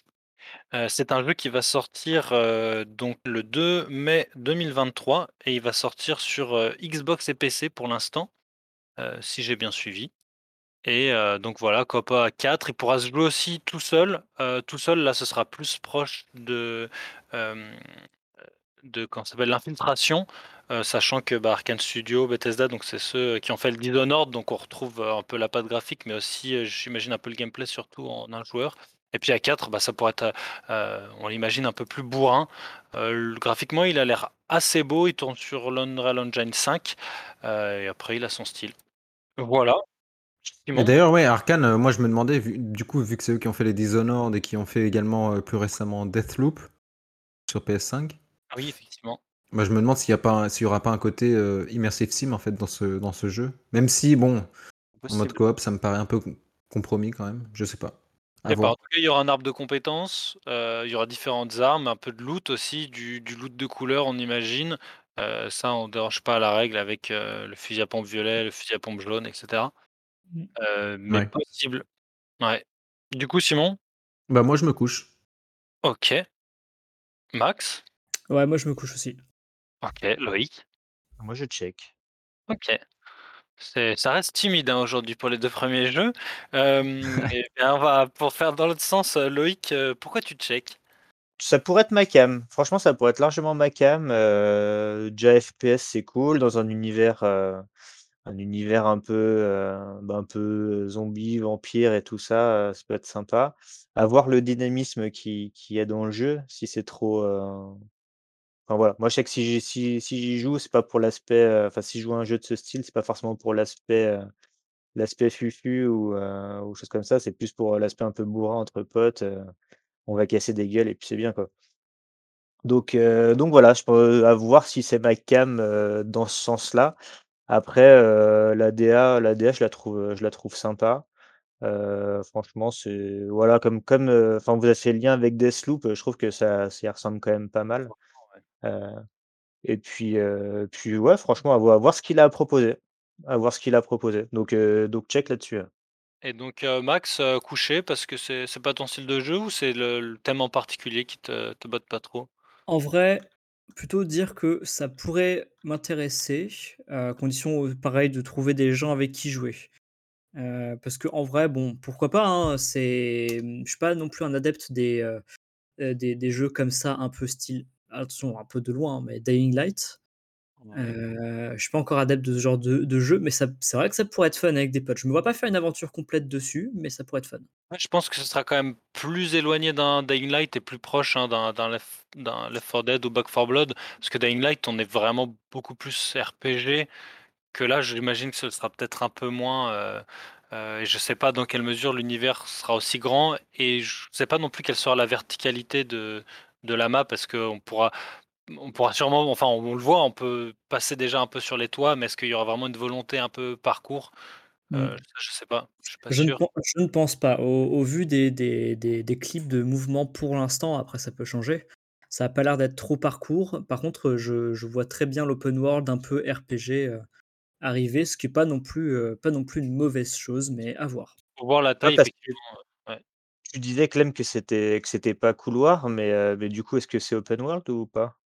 C'est ce que je disais, j'ai- ah, je l'ai pas précisé, ouais, ouais, c'est open world, hein, c'est, ça va être un open world euh, euh, avec euh, bah, justement la volonté de, au lieu de mettre un objectif avec un couloir, on va du point A au point B, là vraiment que les joueurs et les joueuses puissent choisir l'angle d'attaque par lequel ils vont se rendre sur l'objectif pour le résoudre. J'imagine qu'il va y avoir des zones et des passages notamment, euh, il y aura des passages un peu comme dans des cauchemars, euh, qui là seront peut-être un peu plus, ce sera peut-être des instances, ce sera peut-être plus un couloir euh, ou peut-être des vagues, je sais pas. Mais après, de manière générale, ils vendent vraiment le jeu comme quelque chose, comme une, un- une ville, euh, et on est dedans et on peut prendre des chemins différents pour euh, aller quelque part et résoudre le, enfin, et réussir l'objectif. Après, quelle sera la taille de la carte? Est-ce qu'elle sera remplie? Est-ce qu'elle sera dense ou pas? Est-ce que tu te fais attaquer à tous les coins de rue? Est-ce que tu as des passages safe? Ça, c'est que hein, à la sortie du jeu qu'on le saura. Mais ouais, vraiment la En volonté tout d'un cas, la, la vidéo de gameplay que tu as partagée là, euh, ça donne, ça donne envie d'essayer. hein. Le côté, euh, le jeu a l'air d'avoir un bon côté assez fun. Et euh, là, c'est vrai que la DA, en tout cas, elle- même moi, elle me parle, elle me parle tu- pas mal. tu- parce que toi, tu te De couchais du coup, Simon? Oui, oui, mais moi je me couche parce que je sais que j'y jouerai pas. En fait, c'est pas du tout Ah, c'est pas de pas envie, jeu. c'est que t'auras pas. Ouais. Eh bien, prochain, prochaine sortie, donc c'est un jeu qui, qui est déjà sorti sur PlayStation, c'est Returnal. Je sais pas si ça vous parle. Acquired a xenotype weapon, similar to our carbine technology.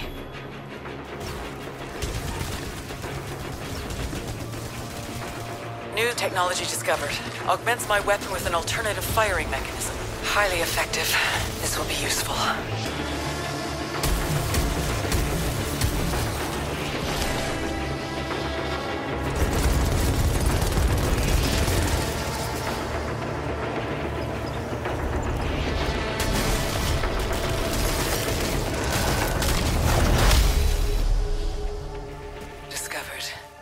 Un jeu qui est sorti sur PlayStation 5, c'était un peu un jeu pour montrer le- les, capacités de la PlayStation 5 au niveau graphique, au niveau des graphismes et un peu de, la dimension avec la manette, le son, etc.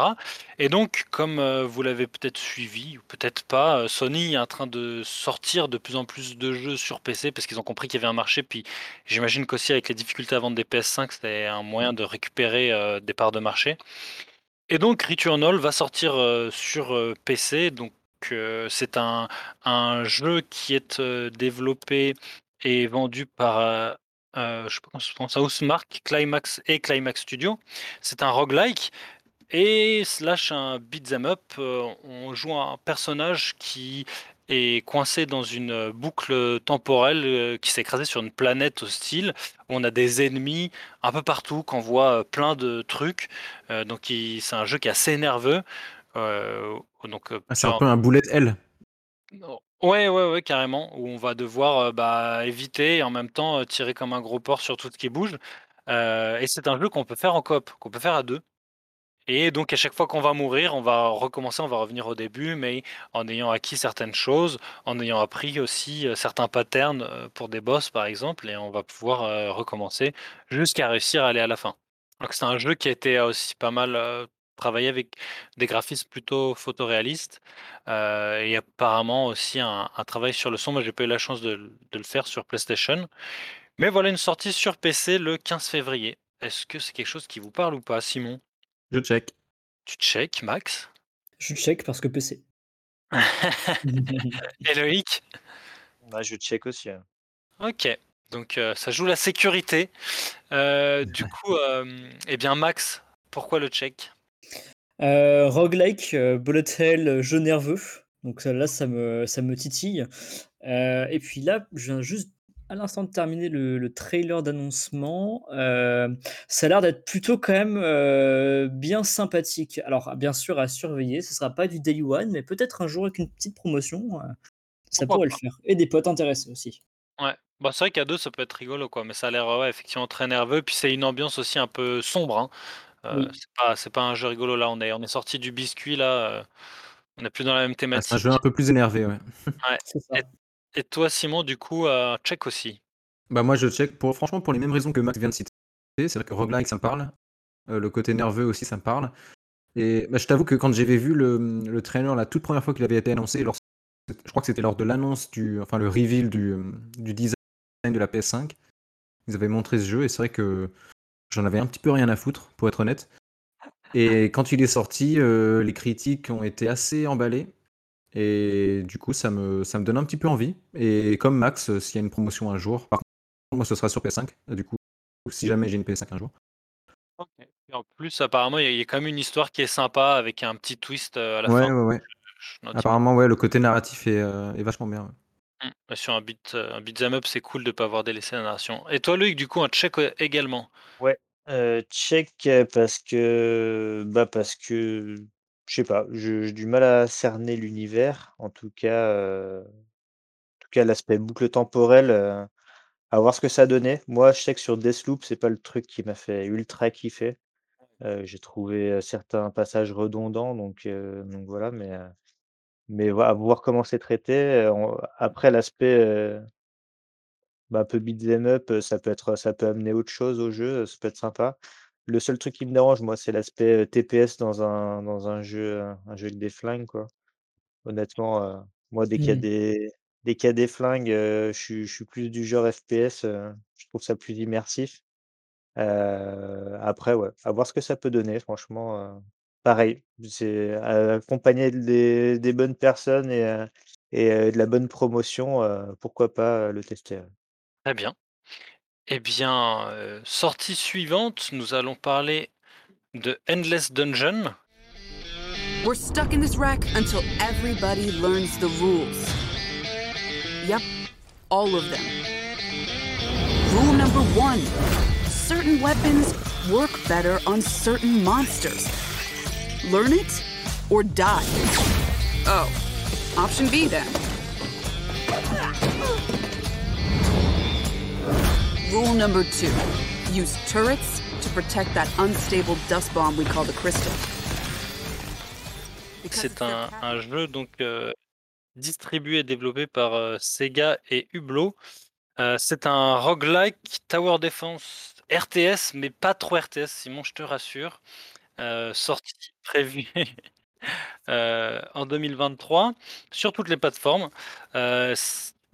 Moi, comme ça, de loin, ça m'a fait penser à une sorte de, Diablo, mais dans un univers de science-fiction, avec vraiment quand même un, côté Tower Defense. En fait, côté RTS, c'est parce que tu vas avoir des, petites unités ou des petites tours que tu vas poser ou que tu vas gérer, et tu vas quand même devoir trouver des ressources pour pouvoir euh, bah, les construire et puis les disposer euh, euh, sur ta map. Et tu vas pouvoir jouer tout seul ou à plusieurs. Et apparemment, la, le Tower Defense est assez important puisqu'il y a des, donjons que tu vas faire qui vont se, générer. Euh, et donc forcément, bah, côté roguelike aussi, parce que bah, quand tu recommences, tu vas perdre des choses, mais tu vas, tu vas pouvoir en conserver d'autres et tu vas apprendre aussi tes erreurs.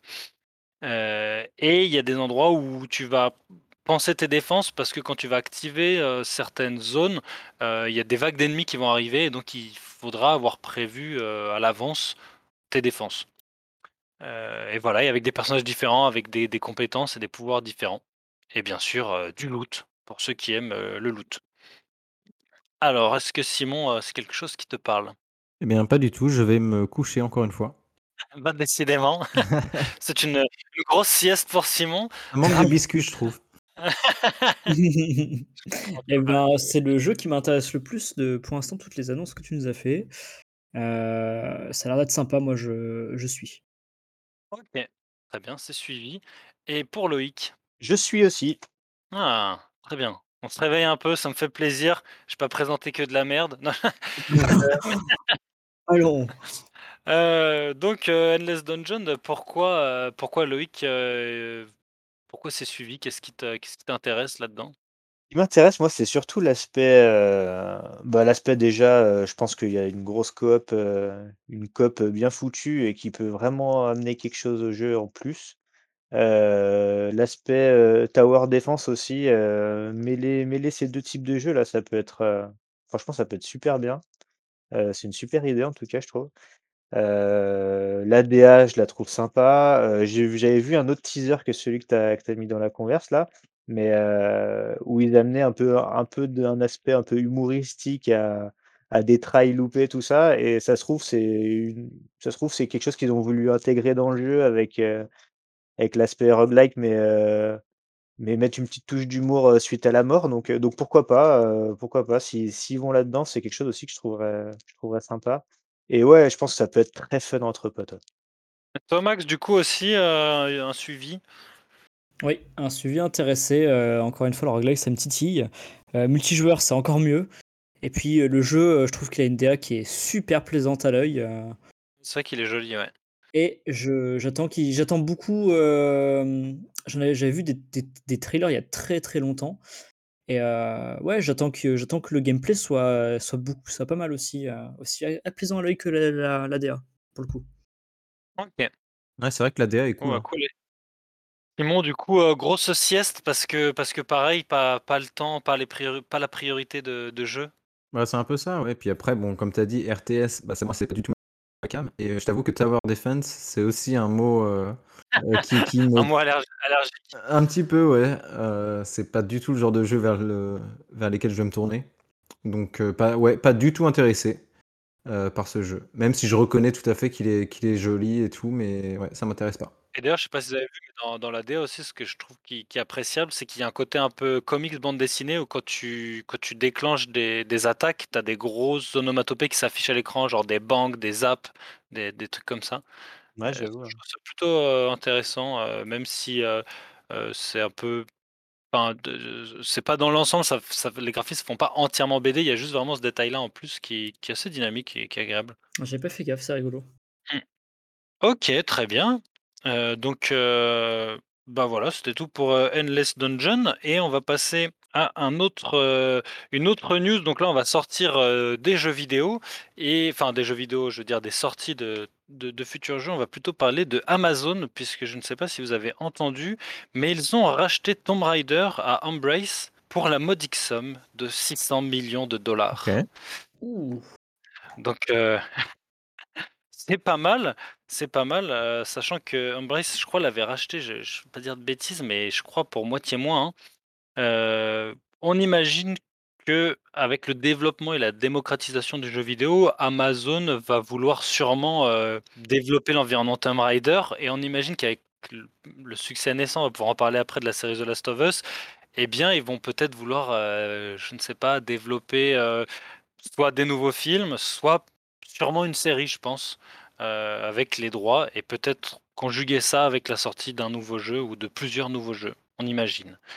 Du coup, ce ce est-ce que ce rachat par Amazon, vous allez est-ce que vous le plébiscitez ou est-ce que ça vous ça vous attire, pa par vos est-ce que vous vous couchez, vous relancez? Voilà, Simon? Euh, alors attends, juste pour, euh, pour clarifier, ils ont racheté la licence? Ouais, ils ont racheté la licence, ils ont tous les droits, donc ils vont pouvoir faire, ce qu'ils veulent avec. Ok, bah, bah, je, euh, je check. OK. Max?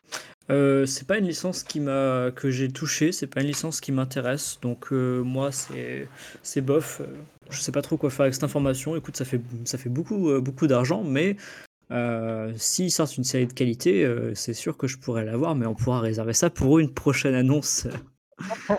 Après, je parle d'une série, c'est totalement, une conjecture, hein, je je sais pas du tout si c'est dans leur plan, mais ça m'étonnerait pas. Ça m'étonnerait pas du tout parce que bon, heu, Amazon faire un jeu, heu, un jeu Tomb Raider, pourquoi pas, mais je vois beaucoup plus de loin arriver la série ou les films. Ouais. Donc tu tu sais pas trop, tu c'est pas quelque chose que tu vas surveiller forcément de près, donc tu tu vas tu vas plutôt te Non, c'est une information qui passe, c'est sympa de le savoir, heu, mais quand ça me fait même. pas pas grand-chose. Mais merci quand même. OK, donc tu c'est plutôt un check, on va dire. Ouais, c'est plutôt un je me couche du coup, Ah, c'est plutôt un je me couche carrément. OK, OK, Ouais. très bien. petite sieste. Petite sieste, c'est parti. Heu, et Loïc? Ouais, c'est un check aussi, hein. Ouais, c'est c'est on suit voir ce qu'ils vont faire, mais mais sans plus. Ouais. Après, moi, euh, personnellement, euh, le Tomb Raider, c'est pas une licence avec, avec laquelle j'ai un affect particulier. Euh, j'ai même joué à aucun jeu, pour être tout à fait honnête. Donc, euh, voilà, euh, que ce soit Amazon qui rachète. euh, ça- là, je t'avoue que ça, moi, je m'y attendais pas. Euh, après, bon, j'espère qu'ils vont pas faire de la merde avec, eux, avec cette licence. C'est quand même une grande licence du jeu vidéo. Donc, ce serait dommage qu'elle tombe un petit peu en désuétude à cause de ça. Donc, ouais, je, je check par curiosité, mais euh, ça me fait ni chaud ni froid, en fait, on va dire. OK, très bien. Après, heu, bah, ouais, moi je moi je pensais dire qu'au final, bah, je pense que c'est une licence qui qui a mérité sa renommée. J'ai joué, qu'à un un seul de leurs jeux sur, PlayStation 1, mais je veux dire si aujourd'hui, elle en est là où elle en est cette licence, c'est que c'est que forcément ils devaient être pas mal ces jeux, heu, ou du moins pas mal pas mal dans leur temps. Après ce qui s'est, heu, après ouais, que qu'une grosse firme rachète, rachète ça. Franchement, vu les vu les énormes navets qu'ils ont fait, sur Lara Croft et tout ça, je me dis, même s'ils tentaient de faire quelque chose, ils pourraient, soit être, au même niveau, ou soit être mieux quoi, mais, mmh mh. Mais déjà il y a des ouais, il y a des comment Ah, dire? il y a Des pas mal d'essais sur les les adaptations au cinéma, c'est vrai. ça, ah ouais, ça Des essais été plus que ratés, mais des essais, quoi. Ouais, après, moi, je, je pense que j'aurais plus d'espoir s'ils nous commençaient à nous sortir une série ou un film qu'un jeu vidéo. J'aurais peut-être plus d'appréhension s'ils me disaient qu'ils annonçaient un jeu vidéo euh, demain. Parce que Amazon, bon, ils Ah ont ouais, encore, euh, ils ont encore besoin, en tout cas à mes yeux, de prouver qu'ils savent faire des jeux vidéo. C'est quelque chose que je surve- surveillerais quand même si je- s'ils annoncent un jeu. OK. Et bah, pour clôturer, je vous propose de finir avec, heu, donc la série The Last of Us qui est sortie il y a quelques semaines et du coup on est on est 3, heu, ici à avoir, heu, regardé jusque jusqu'au l'épisode, donc heu, 4 Ouais. si non, 3? 3. Ah oui 3, c'est vrai qu'on n'a pas regardé le 4e jusqu'à l'épisode 3 et toi Simon, tu as regardé jusqu'à l'épisode 4. 4? Je suis à jour. OK, donc tu as un épisode d'avance. Tu es à jour. Mais on ne va pas euh, de toute façon euh, spoiler, mais plus prendre des impressions, voir si euh, bah, notre mise elle peut avoir changé ou pas depuis la fois où on en est parlé. Je crois que c'était sur le premier ou le deuxième épisode, je me rappelle plus. Donc de cette série The Last of Us, par rapport à ce que tu as déjà découvert, Simon, euh, Bah moi je comment suis. tu, tu, Ou ou je relance tu même. suis? Ouais, je relance. tu relances Ouais. Ok, très bien. Loïc? Ouais, je relance aussi. Ok. Bah Max, quand même, je, je te demande ton avis parce que tu en as entendu parler, même si tu n'as pas regardé. euh, Eh bien, euh, écoutez, si jamais j'ai l'occasion d'avoir euh, un ami ou une amie qui ont, qui a un abonnement euh, Prime, je serais très très heureux de, de regarder euh, la série. euh, mine de rien, euh, je suis pas contre euh, découvrir des belles séries euh, bien réalisées, même si je connais pas l'univers du jeu. Donc tu, tu suis quand même toujours. Je suis quand même toujours. Ok, très bien.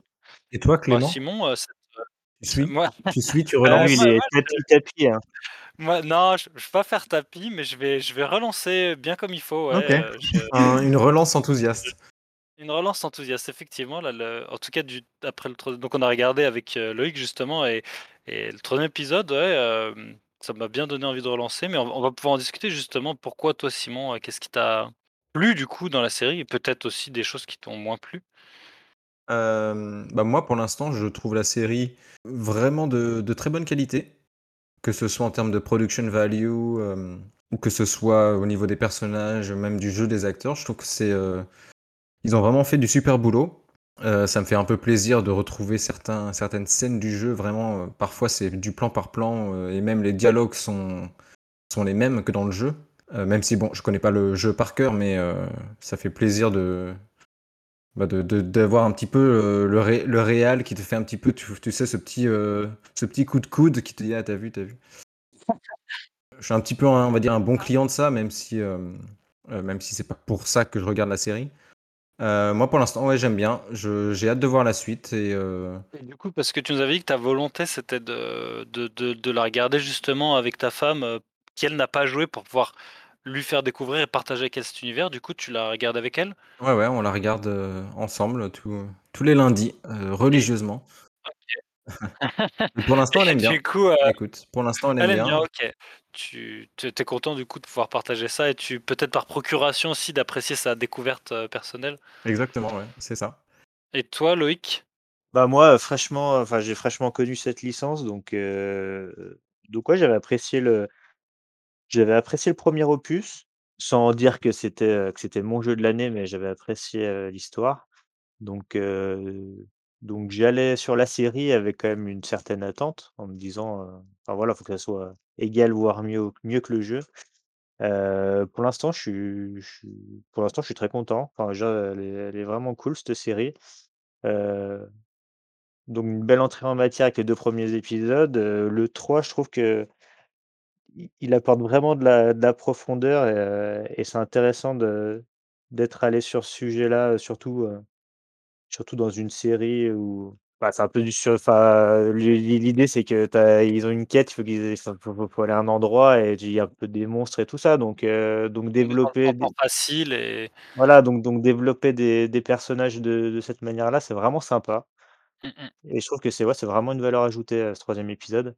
Donc j'attends donc je suis impatient de voir ce que ce que peut amener la suite, voir comment ils vont traiter, les sujets qui vont arriver derrière, voir, s'ils vont mettre un peu de s'ils vont, heu, enfin si la comment dire? La série va être aussi dynamique que le gameplay à certains moments donc voilà, franchement, c'est plein de promesses. Ok, cool.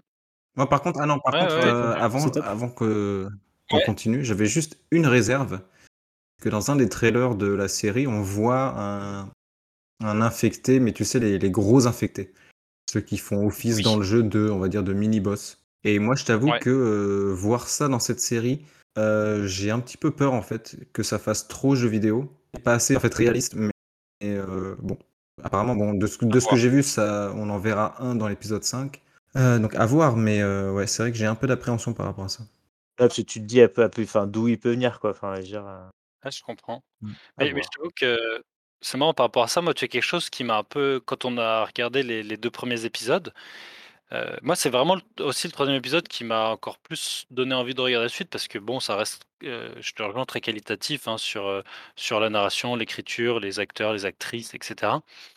Mais le fait que les deux premiers soient exactement comme le début du premier jeu, bah, bah en plus on l'avait refait il y a pas longtemps et du coup euh, je trouvais ça super, mais j'avais, enfin je, je peux pas dire que je me suis ennuyé parce que je me suis pas ennuyé, mais j'avais l'impression de refaire le même truc, donc du coup c'était pas, euh, enfin je découvrais rien si tu veux.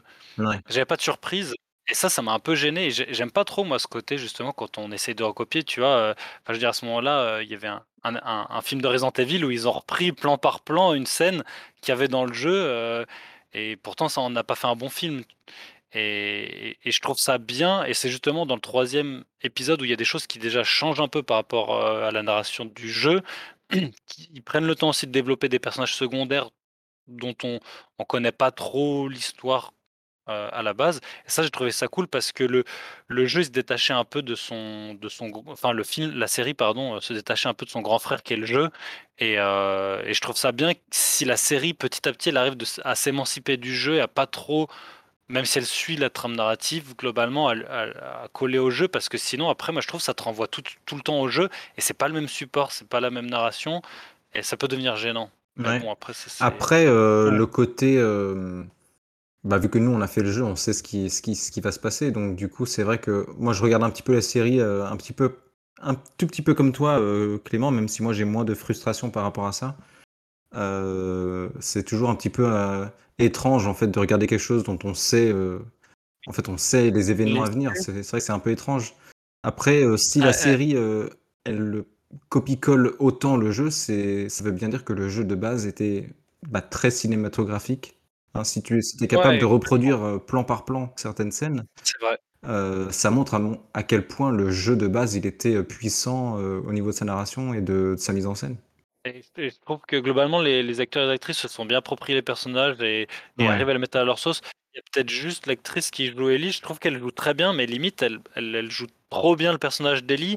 Et du coup, pareil, elle se l'est pas appropriée comme les autres acteurs, euh, leur personnage. Et du coup, ça a tendance à me renvoyer au jeu plutôt que de la voir, elle, euh, jouer son personnage. Ah ouais, moi je trouve qu'elle se Mais- l'est bien appropriée, euh, Ellie, pour le coup. Ok. Pas comme quoi. Mais, mais sinon, effectivement, je crois que globalement, on est, on est tous les trois d'accord sur le fait que c'est une bonne série que, et que ça se regarde tout à fait. Et, et hâte de voir la suite. Ouais. Ouais.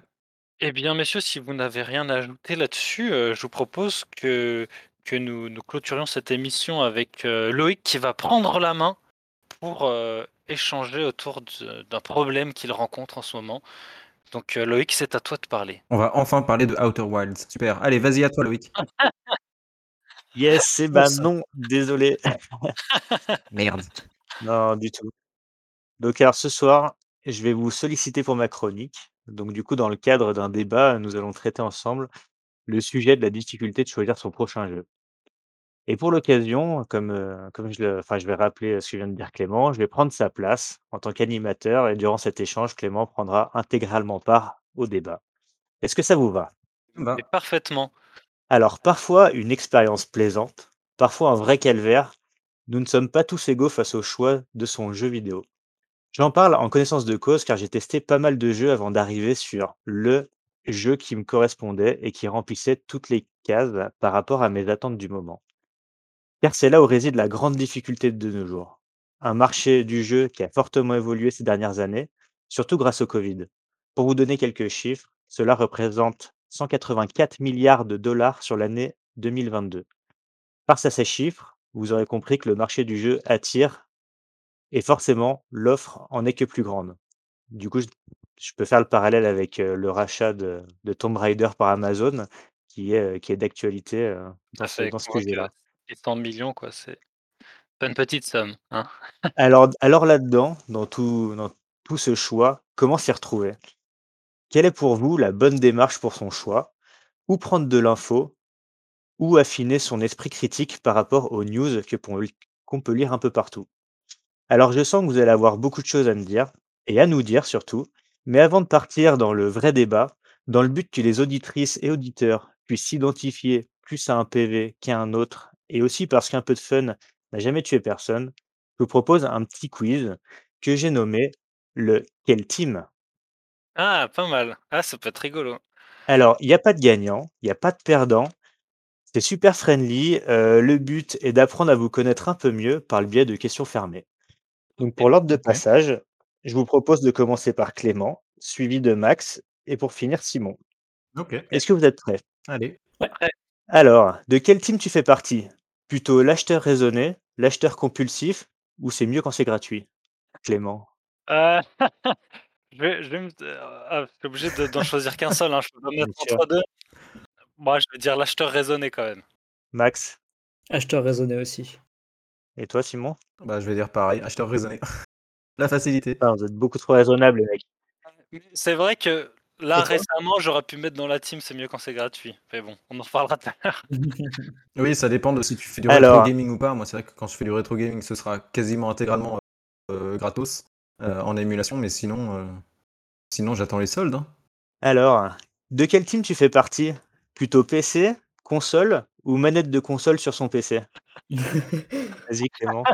Ah, c'est super dur de choisir, euh, parce que je, moi, je fais les trois, mais euh, on va dire que bah, là, si je prends le plus récent, j'ai plutôt fait euh, la manette de console sur le PC pour le coup, pour jouer à contrôle. Yes. Max, dis-nous. C'est plaisant de te voir au dépou- pris au dépourvu dans, ton é- dans l'émission auquel tu présentes. euh. on se rend compte de l'autre côté, c'est pas toujours évident de répondre. hein. PC intégral. PC intégral. ouais. Et toi Simon du coup? Je, Bah attends, du peu que je te connais, c'est plus console. 100% console. Et du coup, de quel team tu fais partie? Plutôt rétro, nouveau ou on s'en fout? Clément, dis-nous. Je suis quand même plutôt nouveau, Ouais. on va pas se nouveau? Moi, on s'en fout. Moi, on s'en fout aussi. Alors, de quel team tu fais partie? Les triple A, les jeux indés ou euh, plus c'est cher, mieux c'est? C'est cher quand tu l'achètes ou, ou les, les thunes qu'ils ont Non, mis non, non, les thunes qu'ils ont mis dedans. Ah, les thunes qui sont mis dedans, eux? Ah là là, c'est dur. Euh, on va rester honnête. De toute façon, j'ai dit que j'allais dire la vérité, rien que la vérité. Je suis quand même, je fais plus souvent des triple A que des jeux indés. On va pas se mentir. Toi, Max? Moi, plus jeu indé, en général. Et toi, Simon?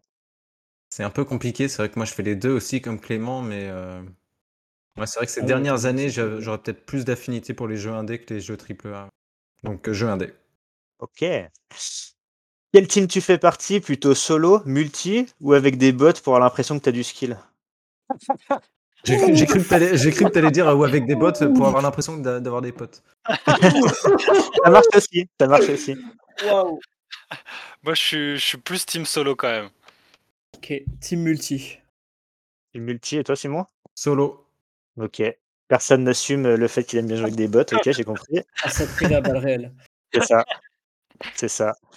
Mais quand tu joues en solo, tu joues que avec des bots en fait. Quand tu y penses. Ouais, mais c'était dans le sens tu mets des bots pour les fraguer facile, tu vois. Ouais. c'est que- ça, ouais. Comme, euh, comme on faisait à l'époque quand on jouait en écran splitté et que. Exactement. Yes. C'était la question. Alors, quel team tu fais partie? Plutôt loisir, compétitif ou tant que je casse des gueules, moi ça me va? Ah bah moi direct tant que je casse des gueules ça me va. Tant que je casse des gueules, ça me va. Euh, loisir. Loisir? Mm. Ok. Et la dernière, quel team tu fais partie? PVP, PVE ou difficile de choisir quand on est le meilleur? Non, moi je suis plus PVE quand même. hein. De plus en Difficile- plus. Difficile de choisir quand on est meilleur. Ok. En- en- enfin une réponse assumée, bordel, c'est beau. Et toi Simon? Bah, pareil que Max, euh, difficile d'assumer quand on est le meilleur. Ah là là. C'est beau. Et bah écoutez, je vous remercie pour votre participation. Et Et bah, maintenant, on va entrer dans le, dans le vif du sujet, du coup. C'était très drôle en tout cas, j'ai beaucoup aimé. Ouais, Et ben sympa. merci. Alors pour toi, Simon, qu'est-ce que ce sujet t'évoque? Est-ce que tu as déjà rencontré des difficultés pour choisir ton prochain jeu? Comment tu t'y es pris pour faire face à ces difficultés? Et surtout, pour le fun, est-ce que tu as quelques casseroles au cul euh, à nous partager? Oula. Bonne question. Moi, je sais pas si j'ai vraiment beaucoup de difficultés à choisir mes jeux. On va dire que ça va dépendre de plusieurs critères. Euh, euh, parce que bon, voilà, comme beaucoup de gens, j'ai un backlog qui ne se termine jamais. hein. Il est toujours, toujours plus de jeux à faire. Et c'est vrai que quand je le regarde et que je me dis quel jeu je vais faire ensuite, euh, je vais d'abord faire un tour sur howlongtobeat.com pour voir combien de temps il dure. Parce que c'est vrai que la durée de vie d'un jeu, ça va être un critère assez euh, important, on va dire. Parce que. euh, mais ça, il, faut, il faut le coupler avec mon humeur aussi du moment. Ça va dépendre de si, j'ai, si, si je suis dans le mood pour me lancer dans une aventure qui dure 40 heures ou si j'ai besoin d'un petit truc qui dure 5 heures ou, ou 2 heures. Et il y aura aussi un troisième critère, ça va être les soldes. Pour moi, en fait, tous mes jeux euh, auxquels j'ai envie de jouer, ils sont dans, dans ma wishlist. Et régulièrement, je vais regarder s'il n'y a pas des soldes. Et s'il y en a, bah, je les achète. Et après, en général, je les lance euh, dans la foulée, on va dire, ou en tout cas dans les jours qui suivent. Ouais, ça va dépendre de tout ça, en fait, pour faire, euh, pour que je choisisse le jeu. Honnêtement, je crois pas avoir eu une seule fois euh, une casserole, ou en tout cas avoir lancé un jeu en, en l'abandonnant en me disant non, non, c'est, c'est pas le bon moment, c'est pas, c'est pas le bon jeu. J'avoue que c'est rarement arrivé, voire pas du tout. En tout cas, j'ai pas d'exemple qui me vient, euh, qui me vient en tête là tout de suite. OK et du coup, la question que je voulais te poser par rapport à ça, c'est où est-ce que tu trouves, heu, enfin, du coup, enfin, tu tu me dis que tu me dis que ça fait un peu c'est un peu l'humeur, les soldes et tout ça, mais où est-ce que tu trouves l'info pour te dire, heu, bah, demain je pars je pars sur ce jeu-là, donc il coche, il coche les cases, du du solde et heu et de la durée de vie qui va bien. Mais mais pourquoi ce jeu-là, quoi? Tu as vu des tests, heu, tu t'es renseigné sur, heu, sur des sites, des forums, tu vas au petit bonheur la chance, tu te dis: «Bah, je kiffe bien ce ce type de jeu alors, alors, je suis plus, heu» enfin, je dis une connerie, mais, «je suis plus, jeu, jeu FPS, shoot shoo shooter machin», du coup, je pars là-dessus et je suis à peu près sûr que ça me plaise. Parce que pour autant, je trouve que moi, dans mon expérience que j'ai eue là, avant de trouver Elden Ring, je suis allé pour moi sur des choses qui pouvaient potentiellement être des valeurs sûres et je me suis gamellé, tu vois? Donc heu, donc voilà, ce que je voulais savoir, c'est où c'est que tu trouves ton info pour te dire, heu: «Bah, moi je pars dessus et et c'est le bon choix»?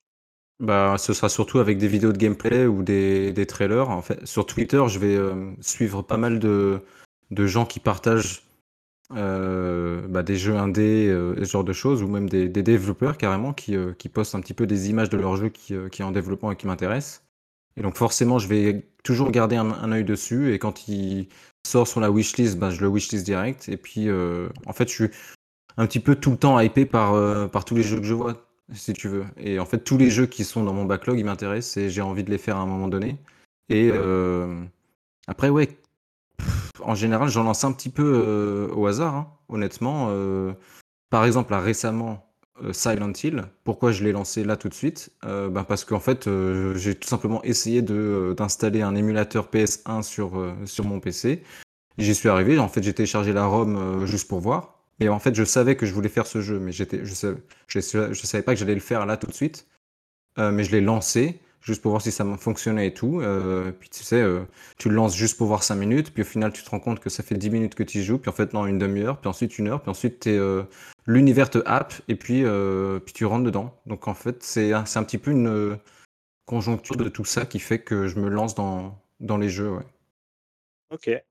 Et après, par Du contre, coup, toi, je disais que, par- pardon, je vais juste dire un, un dernier, un dernier truc, c'est que je disais que la durée de vie des jeux et mon humeur, euh, ça va un petit peu favoriser le, mon choix, mais des fois, c'est pas du tout vrai parce que, par exemple, Elden Ring, quand il est sorti, euh, bah, en fait, il y avait tellement de hype autour, j'étais tellement hypé que euh, il fallait que ce soit ce jeu-là à ce moment-là. Là, je pouvais pas faire autre chose, en fait.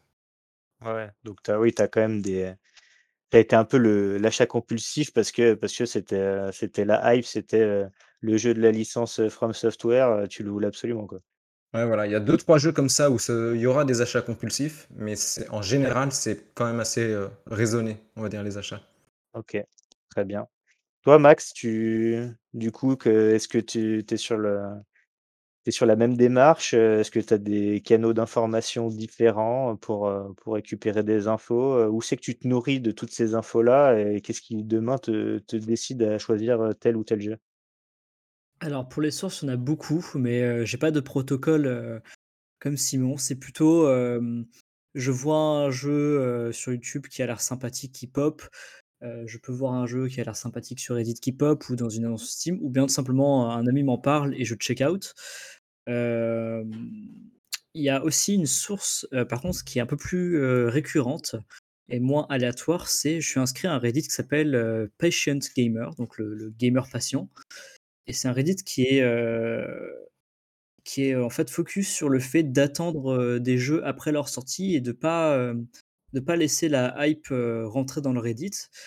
euh, comme que ce soit pour euh, attendre qu'il y ait une meilleure prix, une meilleure solde, que les gens ont déjà trouvé tous les problèmes, les bugs, etc. Pardon? Non, je disais ça que les jeux soient, soient tous patchés, ouais. C'est ça.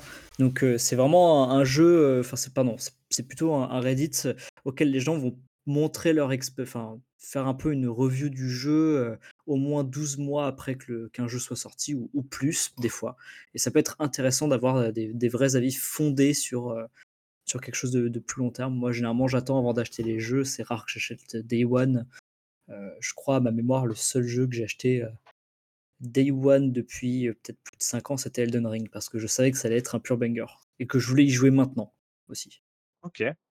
Sinon, après, est-ce que j'ai d'autres protocoles ou sources d'informations? Principalement, euh, dès que je vois un jeu qui m'intéresse et qui me titille, je vais d'abord voir sur Reddit, euh, voir ce que les gens en pensent honnêtement, parce que les gens, ils vont pas passer par, euh, par 40 000 chemins, ils disent les problèmes honnêtement. Ensuite, je vais aller voir des let's play, voir comment le gameplay est.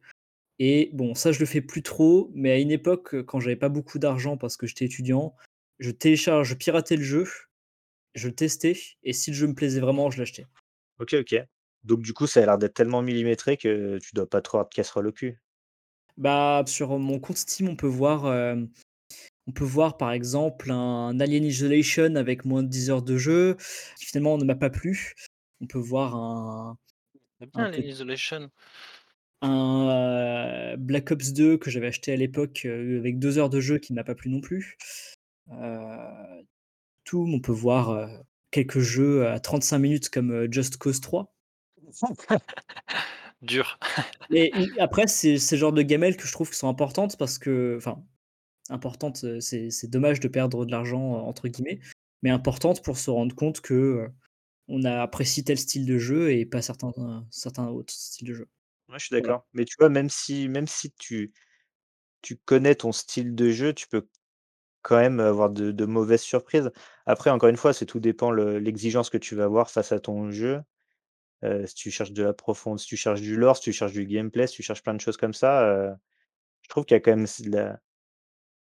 enfin, si tu si tu vas pas faire, heu, enfin, regarder de la littérature sur, sur les jeux, si tu es pas abonné à des à des chaînes de mecs qui font des tests, enfin, si si demain, tu vois, tu déboules dans un tu déboules dans un Micromania et que tu as pas beaucoup de enfin, tu as quelques connaissances, sans trop savoir ce qui te fait, bah, enfin, je trouve que c'est quand même vachement dur de de se dire: «Bah, putain, là, je fais un choix safe, quoi».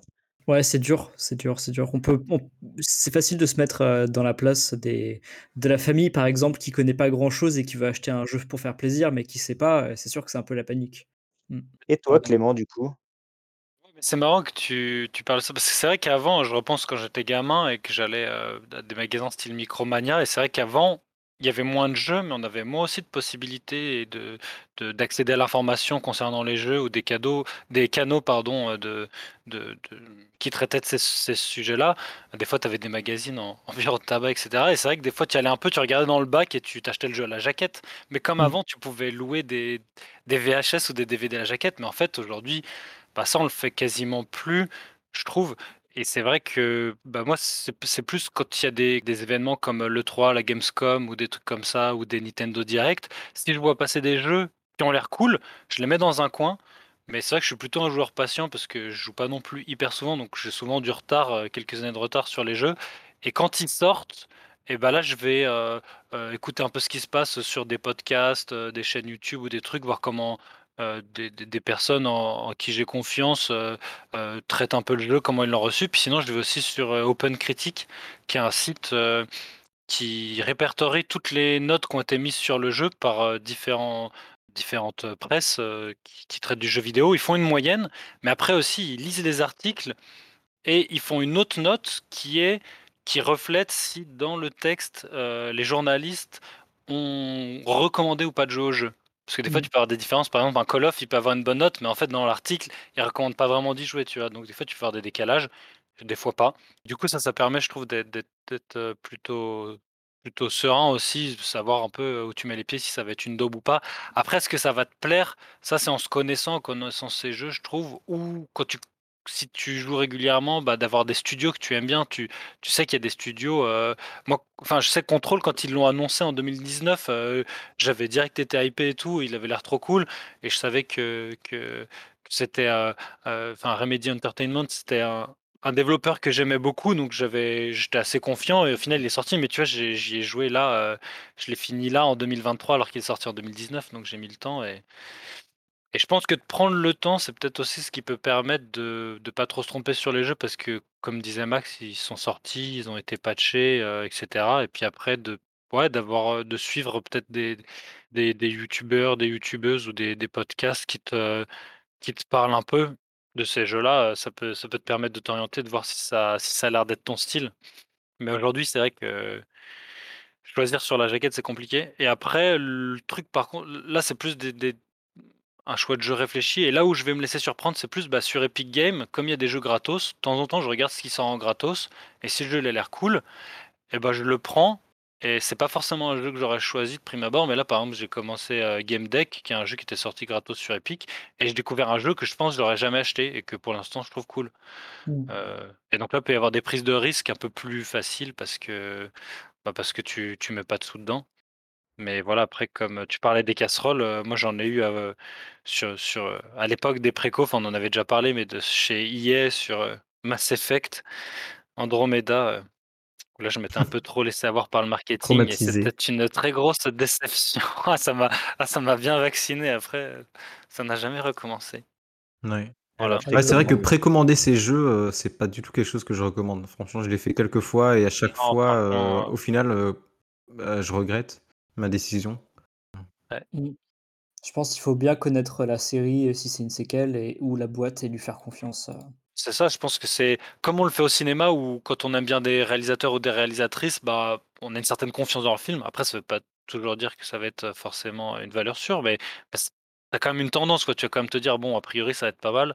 Bah, c'est pareil, je pense qu'il faut essayer de suivre les studios et les studios qu'on aime bien et les jeux qu'ils font, si on les aime, potentiellement et bah, ceux qui vont suivre, on va les aimer aussi, ouais. Je pense que c'est c'est déjà un bon Ouais. un Je sais que moi, le prochain From Software à la Dark Souls ou quoi, ou Elden Ring, enfin, c'est sûr que je le que je le prends, hein. ouais, Mmh Pareil, le prochain Naughty mais Dog, si c'est pas un jeu multi, je le fais aussi. Ouais, bah, ouais, moi Naughty Dog, je sais que maintenant, heu, j'y vais enfin, c'est c'est le dernier jeu, heu, vraiment que j'ai acheté Day One, c'était The Last of Us Part Two, hein. Mmh. OK, donc si je résume tout ça là, donc l'idée c'est déjà de bien se connaître, connaître ses connaître, ce qu'on aime, du coup être aller un peu creuser aussi sur, sur qu'est-ce qu'on aimait bien dans les jeux auxquels, auxquels on a joué.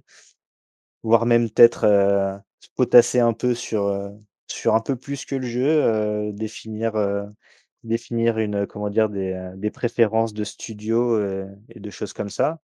Sans aller, heu, enfin toujours en en se tenant au courant de ce qui se fait, heu, de ce qui se fait, heu, à côté, voire même de la littérature qui peut sortir sur, sur, sur ces jeux-là, les tests ou je sais pas. Après c'est avec les les réseaux sociaux, est-ce que pour vous c'est, un bon canal aussi?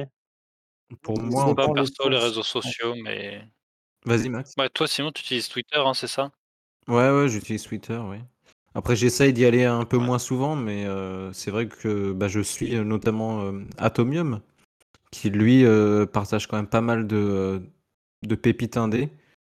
Et puis je suis aussi, Gotos, donc qui était, ex-journaliste Gamecult et qui maintenant, est, un petit peu à son compte et qui fait une matinale jeux vidéo sur Twitch, chaque semaine. Et qui lui, bah, pareil, il va présenter l'actualité du jeu vidéo et notamment présenter des jeux et c'est vrai que je garde toujours un œil. En fait, c'est des personnes qui ont des goûts, heu, ils jouent à beaucoup plus de jeux que moi, mais ils ont des goûts, heu, dans lequel je me retrouve, donc je sais que je vais pouvoir leur faire confiance si, par exemple, ils aiment un certain type de jeu et si le jeu me parle, bien sûr. Mmh Et ça ça tombe très bien que tu en parles parce que j'avais une question un peu subsidiaire qui qui était, heu, comment déceler la pépite indé, dans dans toutes les grosses, heu, com qui sont faits autour des des triple A, heu, ou des double Donc donc voilà, c'est cool que tu mettes le sujet sur la table, de dire que, ouais, il y a des gens qui font de la qui font de la com dessus, qui font la promotion de ces jeux-là. Et je pense, enfin après ça c'est mon idée, c'est, peut-être vraiment pas avoir peur de de de sortir du sentier battu, d'aller voir, ce qui se passe ailleurs parce que c'est pas parce que tu as des thunes que tu as des bonnes idées et Complètement. heu et du coup, heu, ce qui est le plus cher est pas forcément, heu, le mieux, quoi. Donc heu, donc voilà. Ouais, ouais, je suis d'accord. Puis c'est vrai que souvent on a ten enfin moi je sais que c'est un peu un défaut que j'ai, c'est que j'ai tendance à à me diriger vers les triple A parce qu'on parle c'est les jeux dont on parle le plus et ceux qui ont le plus de budget.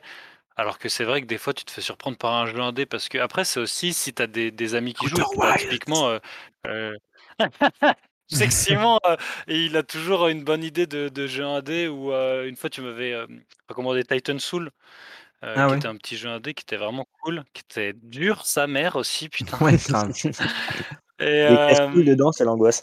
ah j'ai jamais réussi à battre le boss final franchement la haine, mais bref, c'était un bon jeu quand même, franchement je l'ai kiffé et heu, mais c'est c'est vrai qu'aussi après si tu t'entoures avec des gens qui jouent, bah, forcément le le enfin je trouve c'est c'est comme avec les c'est comme avec plein de trucs quoi, tu as toujours des potes, s'ils te connaissent un peu, ils vont dire: «Ah j'ai joué à un jeu, ça je pense ça pourrait te plaire, c'est cool et tout», heu, tout simplement et je pense qu'après derrière de suivre des journalistes ou des des youtubeurs, youtubeuses ou autres, tu les suis, heu, comme disait Simon parce que ça va être des personnes qui ont, heu, qui qui qui jouent plus que toi et qui filtrent l'actualité aussi pour toi, mais qui vont se diriger vers des jeux que tu apprécies. Quand tu as trouvé quelqu'un qui parle, bah, souvent tu suis quand même pas mal cette personne-là, heu et ça, ça va être pas mal aussi je trouve, ouais. Ouais. Ouais. OK. Je pense pour les jeux indés, heu, si tu as pas les les sources ou même que tu es un peu, heu, nouveau dans l'univers et que tu as souvent, heu, tu achètes souvent des grosses jaquettes, de triple A, c'est c'est beaucoup, ça peut primer beaucoup sur tes contacts aussi et il faut pas hésiter à demander, ça peut être difficile des fois de trouver tout seul. Ouais, clairement, clairement. Donc si, si je finis le résumé, heu, on peut je pense on peut tous être d'accord pour dire que le que le maître mot de pour pour bien choisir son jeu, c'est surtout, heu, la patience. Mmh. La patience, Heu, c'est clair. la patience, pas se jeter sur, heu, sur le trailer qui est qui annonce, qui est plein de promesses et qui qui est peut-être pas aux attendus. Faire avoir par le marketing. C'est ça. Donc pas la pas la précommande, surtout pas. Ouais, Pas surtout pas.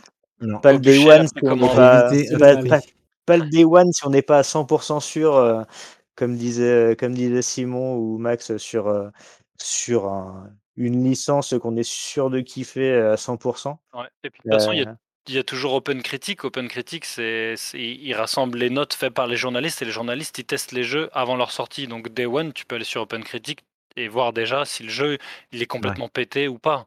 Juste d'un point de vue technique. Après, est-ce qu'il te plaira ou pas, c'est autre chose, Je ra mais je rajouterais aussi quelque chose, si je peux me permettre, c'est, heu, de pas faire, heu, de de faire très attention aux aux trailers aussi, parce que les trailers de des fois ne peuvent pas donner la la du l'impression, heu gameplay déjà. ouais, c'est ça, il faut faire attention aux trailers qui sont très cinématiques.